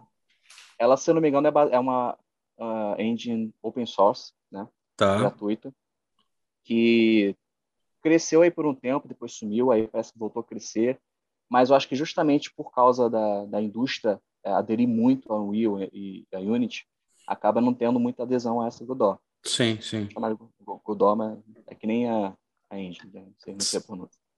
Mas eu sei que ela tem muita integração com Python, se não me engano. Python, acho que tá. É que... que voltou com tudo, né? Python, programação em Python tá voltando é. com tudo. Engraçado. Tá voltando tudo. É, acho que muito também para a questão de automatização. sim, sim, sim. Para a indústria 4.0, automação, industrialização, é... é isso aí, é isso aí. Eles estão pedindo programadores em Python e tal. É, aliás, outro dia. De... É, que aliás, outro dia até. Outro dia, faz tempo, mas Monty Python, que é aquele grupo, grupo ah. de, de, teatro, é baseado na programação, o Python, né? Ao contrário.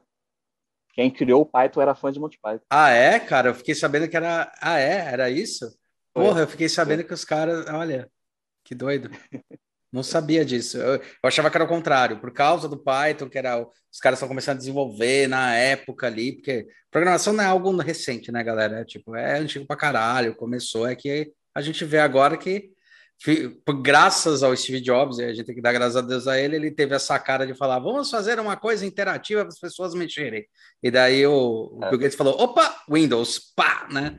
Graças a esses dois aí, porque antes era tudo, cara, ou cartão de perfuração, mas era tudo programação na unha ali. Eu aprendi a programar, porra, no Dó, eu aprendi a programar no TDK 90, TK, TDK, TK 90, que era o programa que eu tinha. Tipo, aí você programar um saco, linha de comando, programa, puta saco, cara. O Apple II. Usar, usar prompt de comando hoje em dia, né? É. Usar Linux. Exato, exato. Ah, é, quando você faz o DOSBox, você usa o DOSBox, você ainda usa os properties de comando, mas é, eu lembro que era isso, cara, era muito doido. Uma pergunta dentro disso, qual foi a, a Engine, Engine, tipo, vou falar torto aqui, porque eu já contei por quê, né? É, vocês usaram para o Tecnotupan? Como é que foi? foi a gente usou a Unity, né? Ela, ela justamente quer a versatilidade e a familiaridade também que os programadores tinham, né? Uhum. É questão disso. Se eu sei essa ferramenta, vou usar essa ferramenta. É, ela que atendia a nossas, nossas necessidades, mas nada impede que a gente possa, né? Que a gente possa recriar o jogo Sim. numa Unreal, né? Uhum. Entendeu? Então, é por isso que eu falo a questão da, da escolha, né? A liberdade está aí para escolher a que quiser atender a sua necessidade. E vocês estão portando é... ele para PS?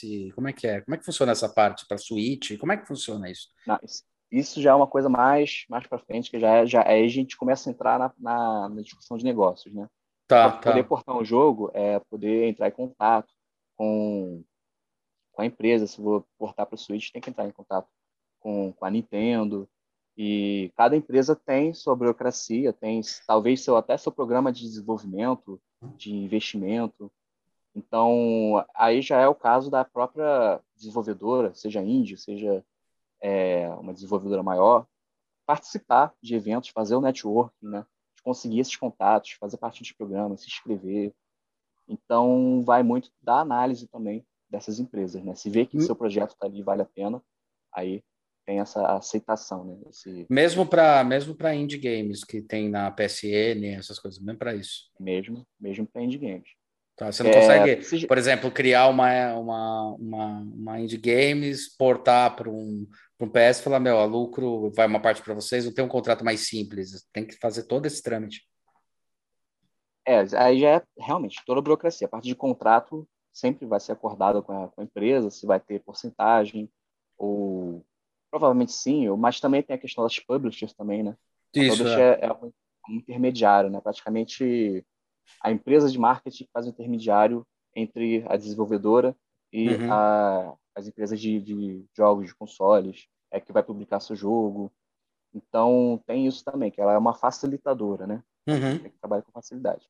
Aí já não é muito a minha área, assim, de o que, que uma publisher faz, né? Porque depende muito, né? Tem Mas... que só trabalha a parte de propaganda, é, é. que só trabalham intermediário, é. aí Mas o que, eu, o que eu falo assim, para portar é muito complexo. A gente, tirando essa burocracia, eu tô falando se você for hoje portar o Tecno Tupan para um, um para esses videogames, né? Pro, tipo, o Switch eu sei que tem um hardware dele, uma coisa super dedicada, mas pelo que eu ouvi falar, a partir do 4, PlayStation 4 e tal, ele, a, o sistema ele já é muito próximo, o hardware tal, muito próximo. É muito complexo ter, ter que portar, porque ele já deve entender em Unreal. Já vi alguns jogos, acho que feito em Unreal no, no, no que diz assim, tipo, foi feito em Unreal para o PS4, uns indie.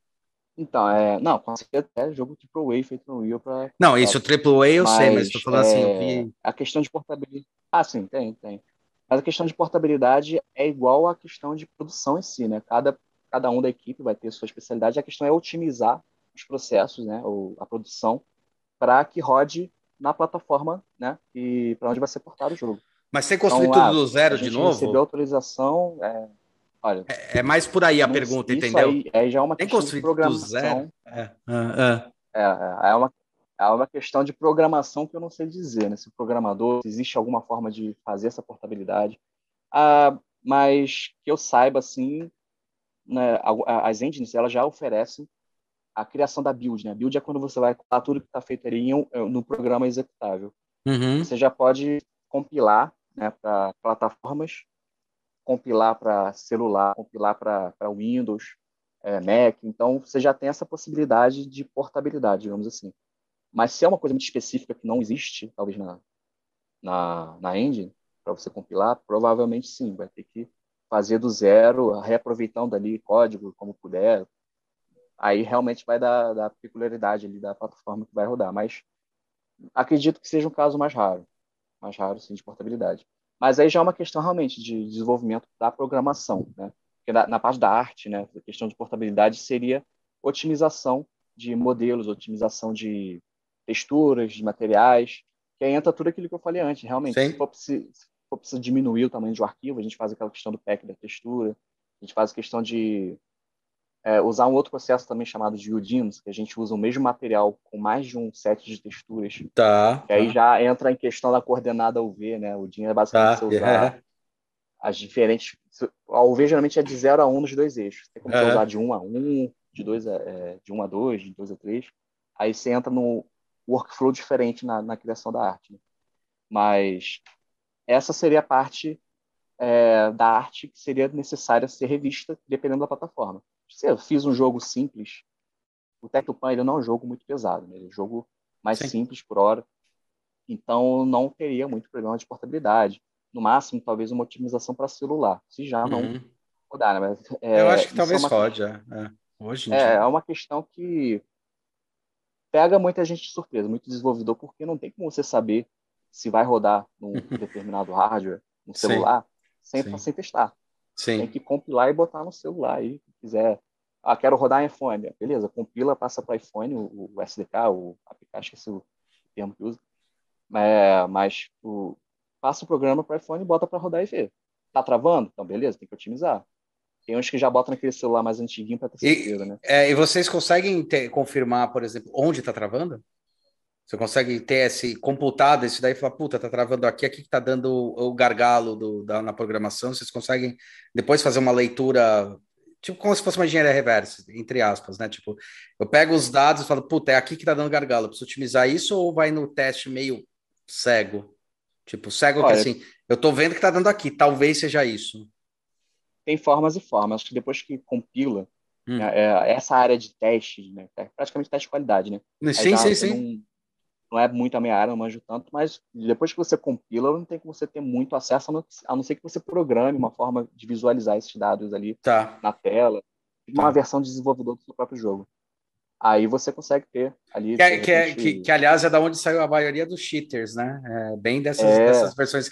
Tem aquele famoso da, da Konami, né? O cheater da Konami, que é, um, é sempre o mesmo, que era para isso, né? Para testar esses, essas coisas, né? Que é isso aí que você falou Exatamente. de fazer já programado para porque depois que eu compilo é difícil ler, então já programa para poder testar, né? Tem, tem essa forma que você programa suas próprias ferramentas, né, para você conseguir as métricas de, de desempenho, ou é. você já é, a própria engine também te dá essas métricas, mas aí é tá. questão de se você já sabe até onde tem que atingir para você compilar para um, um, celular mais, mais fraco, aí é saber medir realmente com quais métricas você quer trabalhar. E nesse caso, o emulador ajuda ou não? Tipo, o emulador do celular ajuda ou não? O emulador que eu digo, o emulador que está dentro da sua máquina, você fala, vou compilar e jogar para o emulador. Ele responde bem ou é melhor sempre ali no, no hardware mesmo? Olha, eu acho que o emulador só vai te dizer se o seu jogo vai rodar, em, vai rodar no Android, ou seja, qual for o sistema que estiver emulando ali, porque tá. é, é, o hardware. O fator é o limitante né? mesmo do celular é o hardware. É, é, pode ter o que tem em relação à versão de Android, por exemplo, a, a versão do, do, do, Android do celular, ou do sistema operacional do celular, é mais em relação aos recursos que esse sistema pode oferecer para o seu jogo, né? Uhum. É, então, ah, digamos que eu estou rodando uma versão de Android absurdamente antiga que não tem nem integração com serviços de nuvem. Então, não vou conseguir salvar os dados do meu jogo na nuvem, entendeu? Então, Entendi. É, mas aí eu estou pegando exemplo sim, sim, sim, sim. aqui. É, para explicar, para explicar, porque é óbvio que vai é, é. chegando em níveis de complexidade que é... Exatamente, exatamente. Mas a partir do momento que você emula um sistema no, de um celular no computador, um sistema mobile no computador, você está usando o hardware do seu computador, né? Sim, então, sim, é. Por isso que. É, então, a memória, a memória RAM, tudo que você estiver usando vai ser o do seu computador. Então, acho que não, só vai dizer se o seu jogo vai rodar no Android. Só isso, né? Só se ele vai conseguir ser emulado. Se ele consegue. É.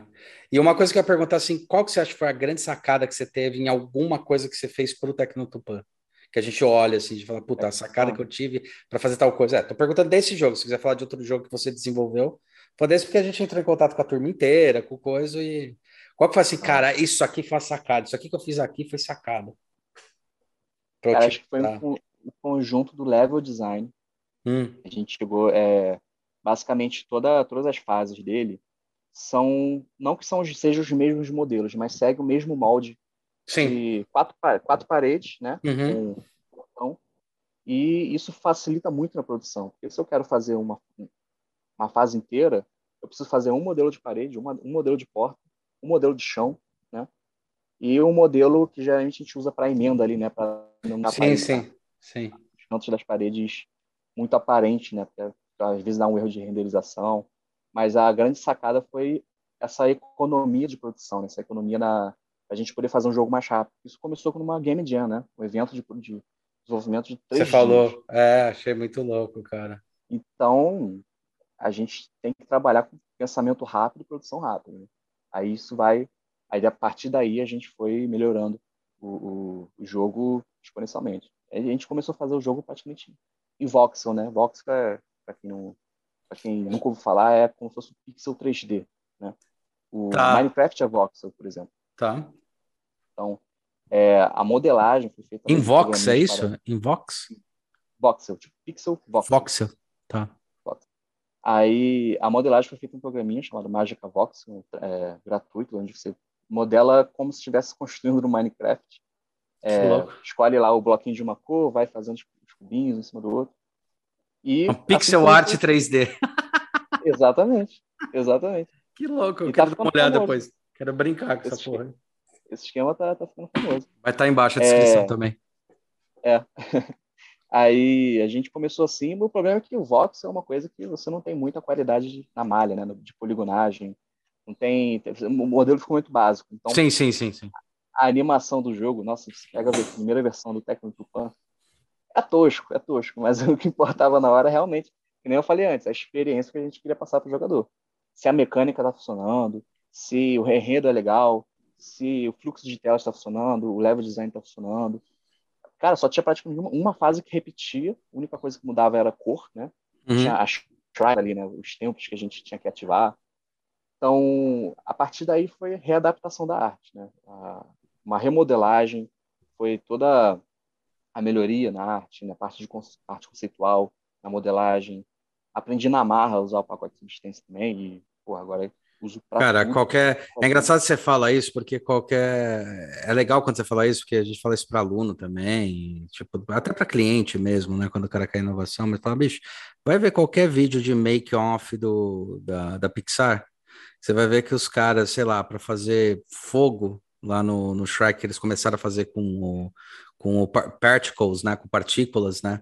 Foi a primeira, o primeiro teste que estavam fazendo com partículas. Os caras sofreram que foram condenados, acho que pro, pro... E desenvolveram tudo do zero e dava errado e ia. O do Incríveis, acho que foi o cabelo, que foi o cabelo molhado, e como é desenvolver essa porra, que depois pro Monstros S.A. veio o pelo, tipo, tem toda uma coisa. Cada um desses, cara, tem uma, tipo, um truque surreal. Eu lembro que o Snoopy, que eu amo, o 3D do Snoopy, que eles usaram as duas linguagens, né? E começaram a encaixar essas linguagens 3D com as carinhas 2D para continuar dando aquele volume. Cada um desses caras, quando você vê, você vê que os caras assim eles sofriam pra caramba para chegar, desenvolver o plugin e daí o plugin tudo bem. Aí foi, aí beleza, hair tem hoje porque o cara é. sofreu lá atrás para desenvolver. É sempre assim, não tem alguma coisa que tipo clica aí, né? Sim. Sempre tem alguma é, é, foda, cara, é foda, acho impressionante, meu. Nos incríveis foi o desafio fazer a mulher elástico também. É, pô, é. Ela assume mil formas, vira um paraquedas. Ela é um negócio absurdo. Isso aí. Não sabia que tinha sido um puta desafio, não sabia que essa tinha sido. Foi. A questão do cabelo molhado, foi a questão naquele filme Valente, né? Ah, a, como simular o cabelo de forma realista para a personagem ter um cabelo é, volumoso, é, cacheado, que é uma coisa que, cara, era extremamente difícil de simular. Não é uma é, a simples simulação de cabelo corrido, geralmente, aquele você trabalha com o peso do cabelo, com a física, com como o cacho como se comporta, né? Uhum. É, com vento, com tudo. Foi, eles melhoraram o processo né, nesse filme. Até recentemente teve aquele filme Soul. Né? Sei, Agora sei. Era, é Soul. Da Pixar, da Disney. Eu posso estar é misturando o Disney e Pixar aqui. Né? É, é, Disney Pixar, é, os dois são mesmo. É, agora, agora, a Disney comprou a Pixar, é da Pixar, é da Pixar. Ah. É, então, Soul foi, se não me engano, foi a questão do, da animação capta, é, captura de movimentos das mãos para animar a cena do, do cara tocando piano. Ah, pode escrever. Que eu tinha que fazer toda essa questão da, dos nervos aparecendo. É, da, toda... Inclusive, eles fizeram até os calos das mãos de um pianista mesmo. Eu vi um, é. uma reportagem que ele tem os dedos caleados, que é o cara do o piano gera isso, né? Gera esses calos de tanto. Puta, é verdade, cara. Eu vi isso. Teve isso. É, teve muita no filme. Eu não vi o filme, né? Mas no documentário que eu vi, os caras tiveram também a questão do. Os personagens que eram feitos de linha, né? aquele desenho 2D, mas era, são curvas 3D renderizadas para e animadas como se fosse um desenho 2D no meio do filme. E, ah, é, é, é são era, três. Era um, são 3Ds é, animados? Que louco, achei que era uma mescla. Não parece, cara, tá muito bem feito que são os personagens lá do Além Vida, eles são todos em desenhos em linha, e daí eles dão nó, fazem. É, é, eles são ah. desenhados em uma linha contínua, cara, é bizarro. Tipo, eles vêm, a forma deles é desenhada sempre numa linha contínua, um traço é, contínuo. Cara, eu não sabia que era em 3D essa porra, achei que era, sei lá, 2D é. mesclado. Caralho! Então, não, não é uma malha, né? Não tem polígono ali, mas é uma curva em 3D animada, praticamente com o mesmo processo de animação 2D, mas para integrar isso tudo, eles tiveram que criar ferramentas para mudar a forma, para poder transformar aquilo em uma coisa palpável, para transformar Caralho, é animar. Nossa, achei que aquilo era pós-produção, sabe? Quando você faz a pós-produção, tipo, tinha animação e depois faz a pós-produção com aquilo lá. Ah. Cara, é junto, meu, é renderizado junto. É. Caralho! Exatamente. Porque hoje em dia tá normal. Porque hoje em dia tá normal. Você vem, tipo, é, Family Guy, é, qual outro? Acho que o próprio South Park já deu uma evoluída que você vê que a, a, parte de fundo ela já é 3D com uma renderização X, você tem a camada de 2D aplicada sobre esse 3D. Às vezes o cara tá dentro do carro e depois Sim. vai movendo, aí você faz essa brincadeira. O Rick and Morty acho que usa um pouquinho. Não, o Rick and Morty acho que é desenho, desenho, mano. Mas eu sei é, que a Family Gumball. Guy é assim. É o Gumball, é, é. Exatamente. Gumball acho que é tudo praticamente tudo 3D. Os, anim... os... Tem os personagens 2D, mas eu acho que tudo fica no ambiente 3D ali. É, e essa integração, cara, eu sei que é pós, tal, mas é uma integração. Puta, eu não sabia isso aí do som, porque é impressionante, cara, esse negócio aí, você vê que é uma linha contínua, e é aquilo que eu te falei, é uma linha, e daí tem que montar o personagem, a linha se forma, monta o personagem, aí, ah, o personagem tem que ter uma volta para fazer o braço, por exemplo, então, sabe, não tem ruptura de linha, além disso, é, é uma linha contínua montando. É animal. Exatamente. Eu falei, nossa, acho que isso é aí foi pós-produção. Caralho, eles fizeram no 3. Nossa. Caralho, foda. É Essa muito foi foda. louco. Muito louco. Muito louco, cara. Caraca. Muito bom, bicho. Legal, meu. Porra, bacana. Queria te agradecer mais uma vez, bicho. Vou, vou aí. Ele tá abrindo aí essa sessão da gente falar sobre games. Eu vou falar com o resto da galerinha também que participou junto com ele e que ele me apresentou lá do Tecno Tupan. Um joguinho 100% brazuca. Aliás, curiosamente, uma coisa legal sobre o coisa do Tecno Tupan também foi que eu tô vendo de um tempo para cá aí, de uns cinco anos para cá, por aí, até um pouquinho menos, é o pessoal investindo pesado, né, na, na questão da nossa mitologia, né? Tem o jogo de vocês, tem aqueles Cidades Invisíveis que está investindo pesado na mitologia, e tem vários outros contos que estão realmente pegando a nossa mitologia, que era infantil, que, que foi feita, foi bolada, bolada não, foi re, recriada, né, ressignificada pelo Monteiro Lobato, e agora estão querendo recuperar, né, fazer, olha, o Saci Pererê ele não é um cara tão do bem assim, ele é meio a Cuca é meio filha da puta, sabe? Um negócio assim. Eu tô achando muito legal, porque é um resgate da nossa própria mitologia de um jeito que aconteceu com a mitologia nórdica, né? Com, com o Thor, ajudou pra caramba, que aconteceu com a mitologia americana, que a gente sempre conheceu tal, mas a cristã, ah. e daí tá começando a vir com essa mitologia. A, a, chinesa, né, que foi super bem trabalhada aí no último filme, né, e inclusive aquele filme da Pixar também que é muito legal, é o do dragão, não é como treinar o seu dragão, é o outro, o último dragão, ah. Raia, né? Raia, eu acho que era. É, eu acho que era Raia. Se não me engano. Não cheguei a ver, não.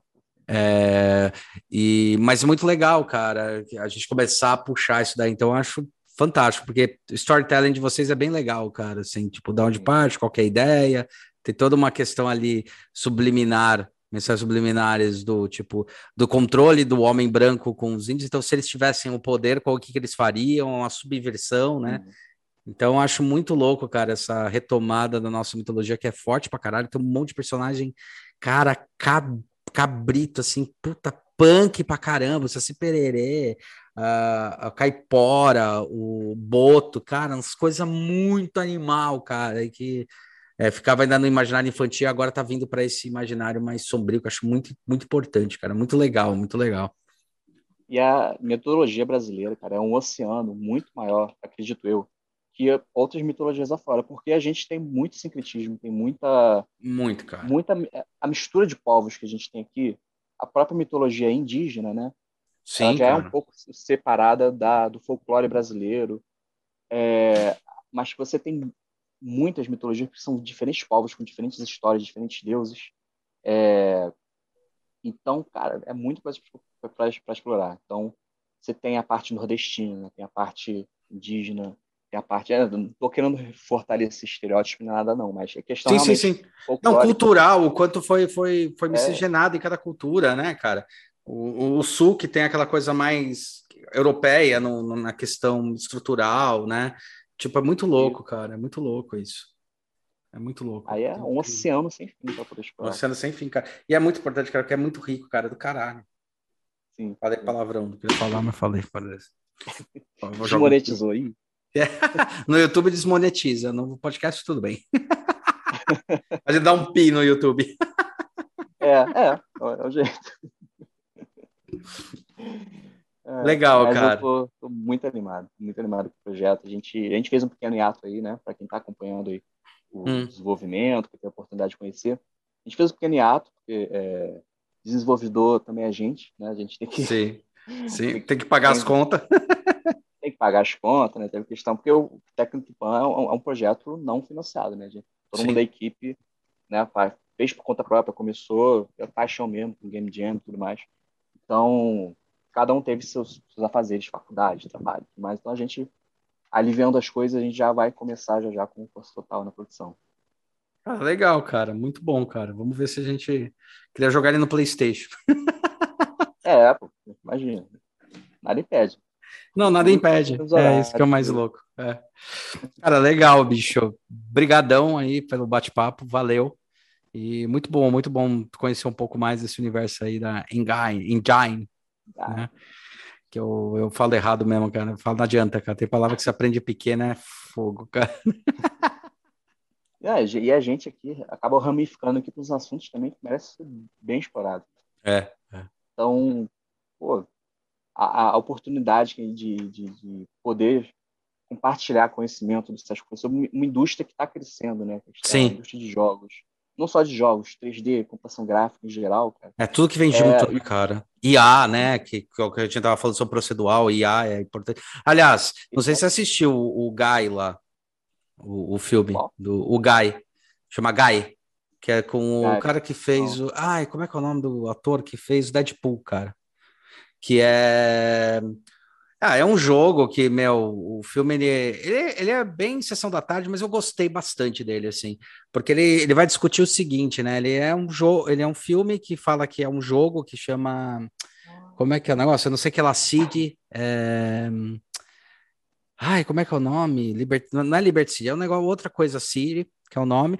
E ele é bem baseado, assim, na brincadeira do. Ele pega muita referência do. do dos GTAs, na questão da construção do enredo e do. Porra, todo mundo jogava, meu. Aquilo que tem as dancinhas, sim, esqueci o nome agora, caramba. Acredito que esqueci. Fortnite. Fortnite, o Fortnite, exatamente. Ele pega esses dois, esses dois construções e daí tem um personagem que ele é um, um NPC. É, a história é essa, esse NPC, né? E sem dar spoiler, tá? até porque também não tem muito spoiler, mas ele é um NPC e daí de repente ele começa a questionar a existência dele como NPC. Então, o é. filme é divertido. E o que eu achei mais legal é que aí o que, que é discutido, assim, na, em suma, né? Eu acho legal para quem joga jogo, porque tem umas, tem umas brincadeiras, tem umas coisas divertidas. Assim. Já vi duas vezes, eu falei, porra, é legal.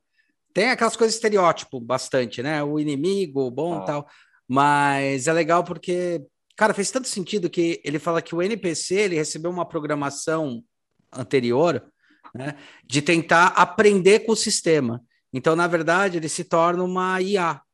Ele começa a se tornar uma IA, ele começa a aprender e se tornar. E eu achei isso aí super legal, cara. Que eu falei, puta, é mais provável já estar acontecendo esse tipo de coisa hoje do que um robô. A gente costuma ver uma coisa física, mas aquilo lá é um IA que sabe o que ele é, o que, ele pensa, o que, ele faz. Então, é um NPC que sai da programação.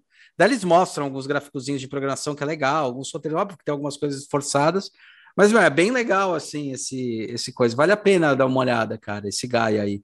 Para quem gosta disso, eu achei bem, bem interessante, cara. eu lembrei, você falou, eu lembrei desse filme. Eu não vi ainda, mas pô, quero ver com certeza. É, vale a é, pena, vale a pena. Salto é quase é quase uma paródia de Matrix, né? Onde cada exato, um tem Exato, exato. Ele tá mais. É que alguém. Vou te dizer que ele tá mais perto, é que não, muita gente não lembra desse, do 13 terceiro andar.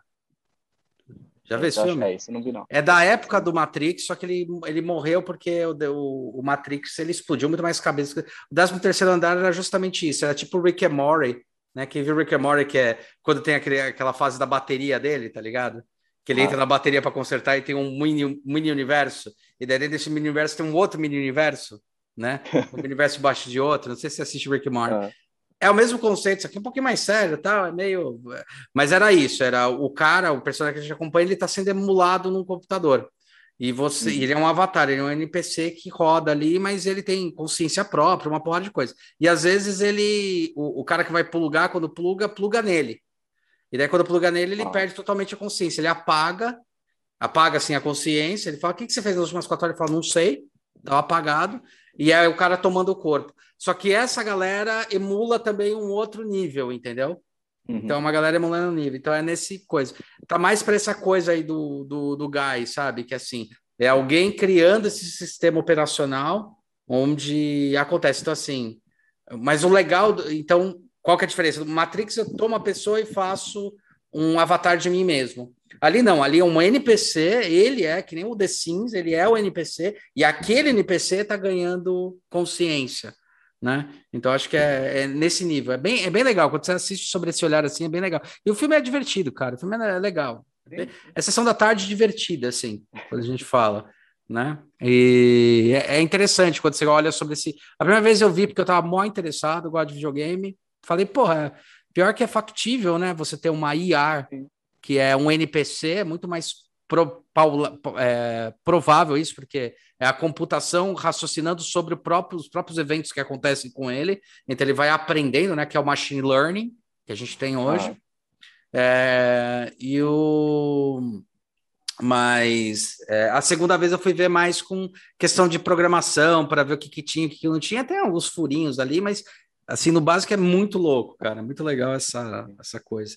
É bem legal, cara. Daí eu lembrei do C, inclusive. Eu falei, puta, meu, ele. Porque ele fala sobre motores, né? Gráficos. Ele fala, eu tenho um ah. motor gráfico que foi criado, esse NPC, que é a briga do filme, é basicamente isso. Tem um motor gráfico embaixo, o cara usou esse motor como base para poder fazer o jogo dele, mas ele não pagou os direitos autorais. É basicamente isso.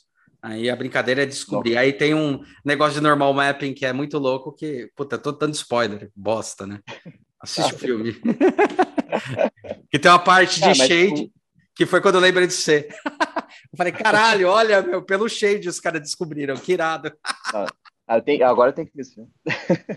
Não, é muito legal. É um, é, um, é um conceito que está comunicando muito bem o que está acontecendo também na indústria, além do, da indústria de jogos, né? A parte de inteligência artificial. Cara, o que. Não que a gente esteja falando da, do fantasma da máquina, né? Sim, sim, sim, sim, sim, sim, Onde a máquina começa a tomar consciência. Mas a inteligência artificial está começando a caminhar para um caminho. Um caminho, caminhar para um caminho. Para um objetivo meio bizarro em relação à, à autonomia da, da inteligência artificial. Porque até em 3D, em animação, isso está começando a surgir, que é o quê? Eu tenho um personagem é, que não está animado. Ele só tem um rig, é, um, os bones, né, os esqueletos. Os bones, é. Sem, sem nenhuma animação aplicada. Aí eu consigo botar um input nessa inteligência artificial de alguém, um vídeo de uma pessoa fazendo algo, é, seja correndo, pulando, seja o que for. E essa, e essa inteligência artificial interpreta isso e aprende a fazer aquela animação, né? Não só copia os movimentos, como ela consegue se ajustar a variáveis do ambiente. Se eu coloco ela ela, ela para aprender a pular, eu consigo botar um obstáculo e ela vai identificar o obstáculo e vai adaptar os movimentos para conseguir pular cada vez mais alto. Sim. É, isso, cara, isso é um negócio muito absurdo. É muito legal, isso cara. É, é muito legal. É, é que nem aquele sistema. Isso, isso na engine do GTA, né? Tinha um sistema chamado Euforia, ah, tá.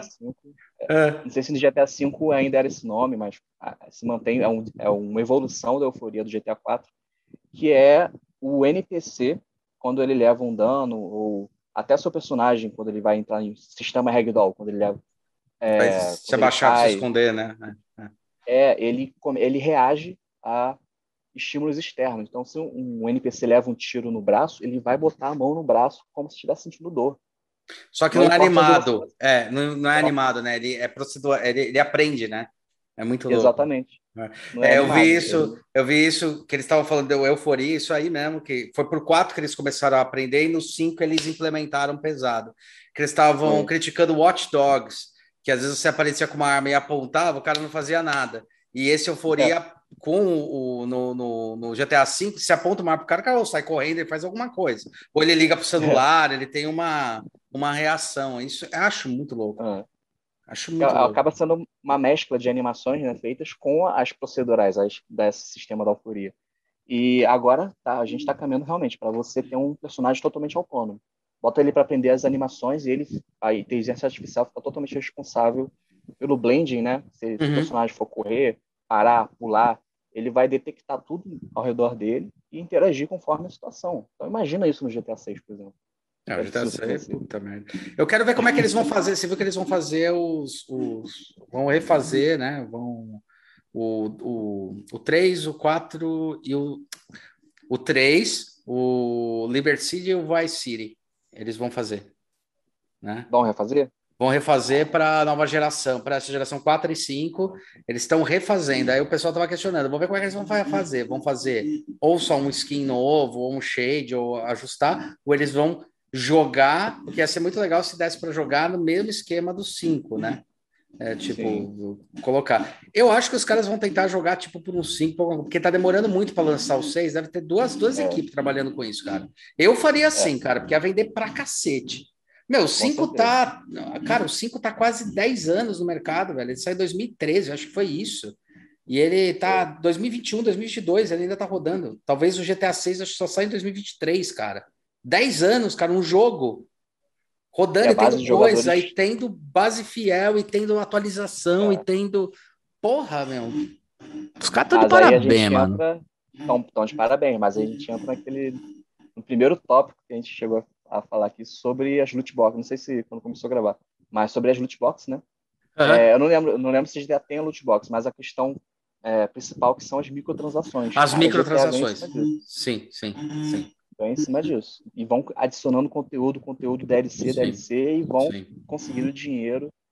E a, acaba que fica um pouquinho no comodismo, né? Fica dedicando muito tempo a um jogo que está rendendo. E, né, aí fica aí, 10 anos com o mesmo jogo. É, só espero que eles estejam desenvolvendo outro. Espero que esses 10 anos seja para desenvolver outro. Eu sei que eles vão fazer isso com esses dois. Eu acredito que eles devem botar na, na, na própria engine que eles têm, na engine que eles têm. Porque, cara, são 10 anos, os caras já devem ter aprendido tanta coisa, já devem ter otimizado tanta coisa. É basicamente montagem, assim, não é que é simples, mas é montar a cidade novamente, porque as animações e as coisas já estão preparadas, e o personagem mudar a skin do personagem, o personagem. Então não tem que reaprender tudo do zero. Eu acho que é capaz de é. fazerem isso, cara. Tomara, meu. Porque o Resident Evil que eles fizeram ficou do cacete, o 2. Nossa, meu. Foi o primeiro que eu joguei, eu comprei o, o remake, realmente um remake, cara. Porra. Sim. Tá legal, tá legal. Mas a gente pode ter um gostinho de um próximo GTA pelo Red Dead Redemption 2. Será? Mesmo estúdio, né? É, é mesmo estúdio. Ele veio. Estúdio, é, pra... é, um GTA com tema de, de faroeste. É, ele veio. Ele veio quanto tempo depois? Eu, eu, tive a impressão que ele veio tipo 2013, 2014. Ele veio bem depois.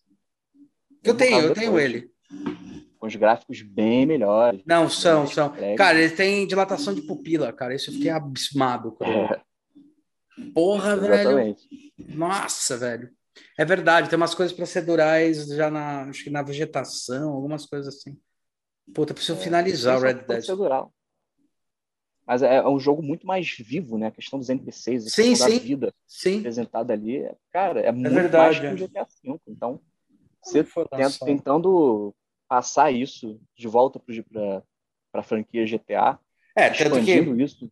Tanto que eles tinham pensado em colocar cavalos né, no GTA V, que viria do Red Dead Redemption 1. Eles iam botar uns, uns, uns, uns guardas, uns, uns, policiais a cavalo também. Ia ser, ia ser irado você roubar um cavalo e sair andando pela cidade, cara. Ia ser muito legal. Puta, muito legal. Olha, a gente não para, né, cara? A gente gosta pra caralho. Eu amo, cara. Puta merda. Dá pra cortar dois podcasts aqui já. Não, vai ser um só e ouça, cara. É, pode ser dois é também, sei lá, meu. A gente faz duas partes e beleza. Mas a gente se empolga, é um assunto muito legal. Cara. Porra, do caralho, mano. Do caralho. Meu, eu queria te agradecer mais uma vez. Valeu aí pelo sábado agradável, cara. Conversando com você, entendendo um pouco mais o que, que são essas, esses motores gráficos que é a tua linha principal aí de, de, de know-how. E, cara, vamos que vamos. Vamos ver se a gente marca ali com o pessoal para fazer um geralzão. Eu quero fazer um individual, né? Fazer um geralzão. Quer finalizar com alguma coisa mesmo? É, terminar alguma coisa? Você que sabe. Eu, eu tava finalizando aquela parte de, de focar em experiência, é? né? É? Ia ser o meu, minha chave de ouro aqui, né? Então... Ó, recapitular aí, gente, foca na experiência. Focando na experiência. experiência. É. Mas era, era Muito a frasezinha de, de efeito. Muito boa a frasezinha de efeito. Legal, Tiagão.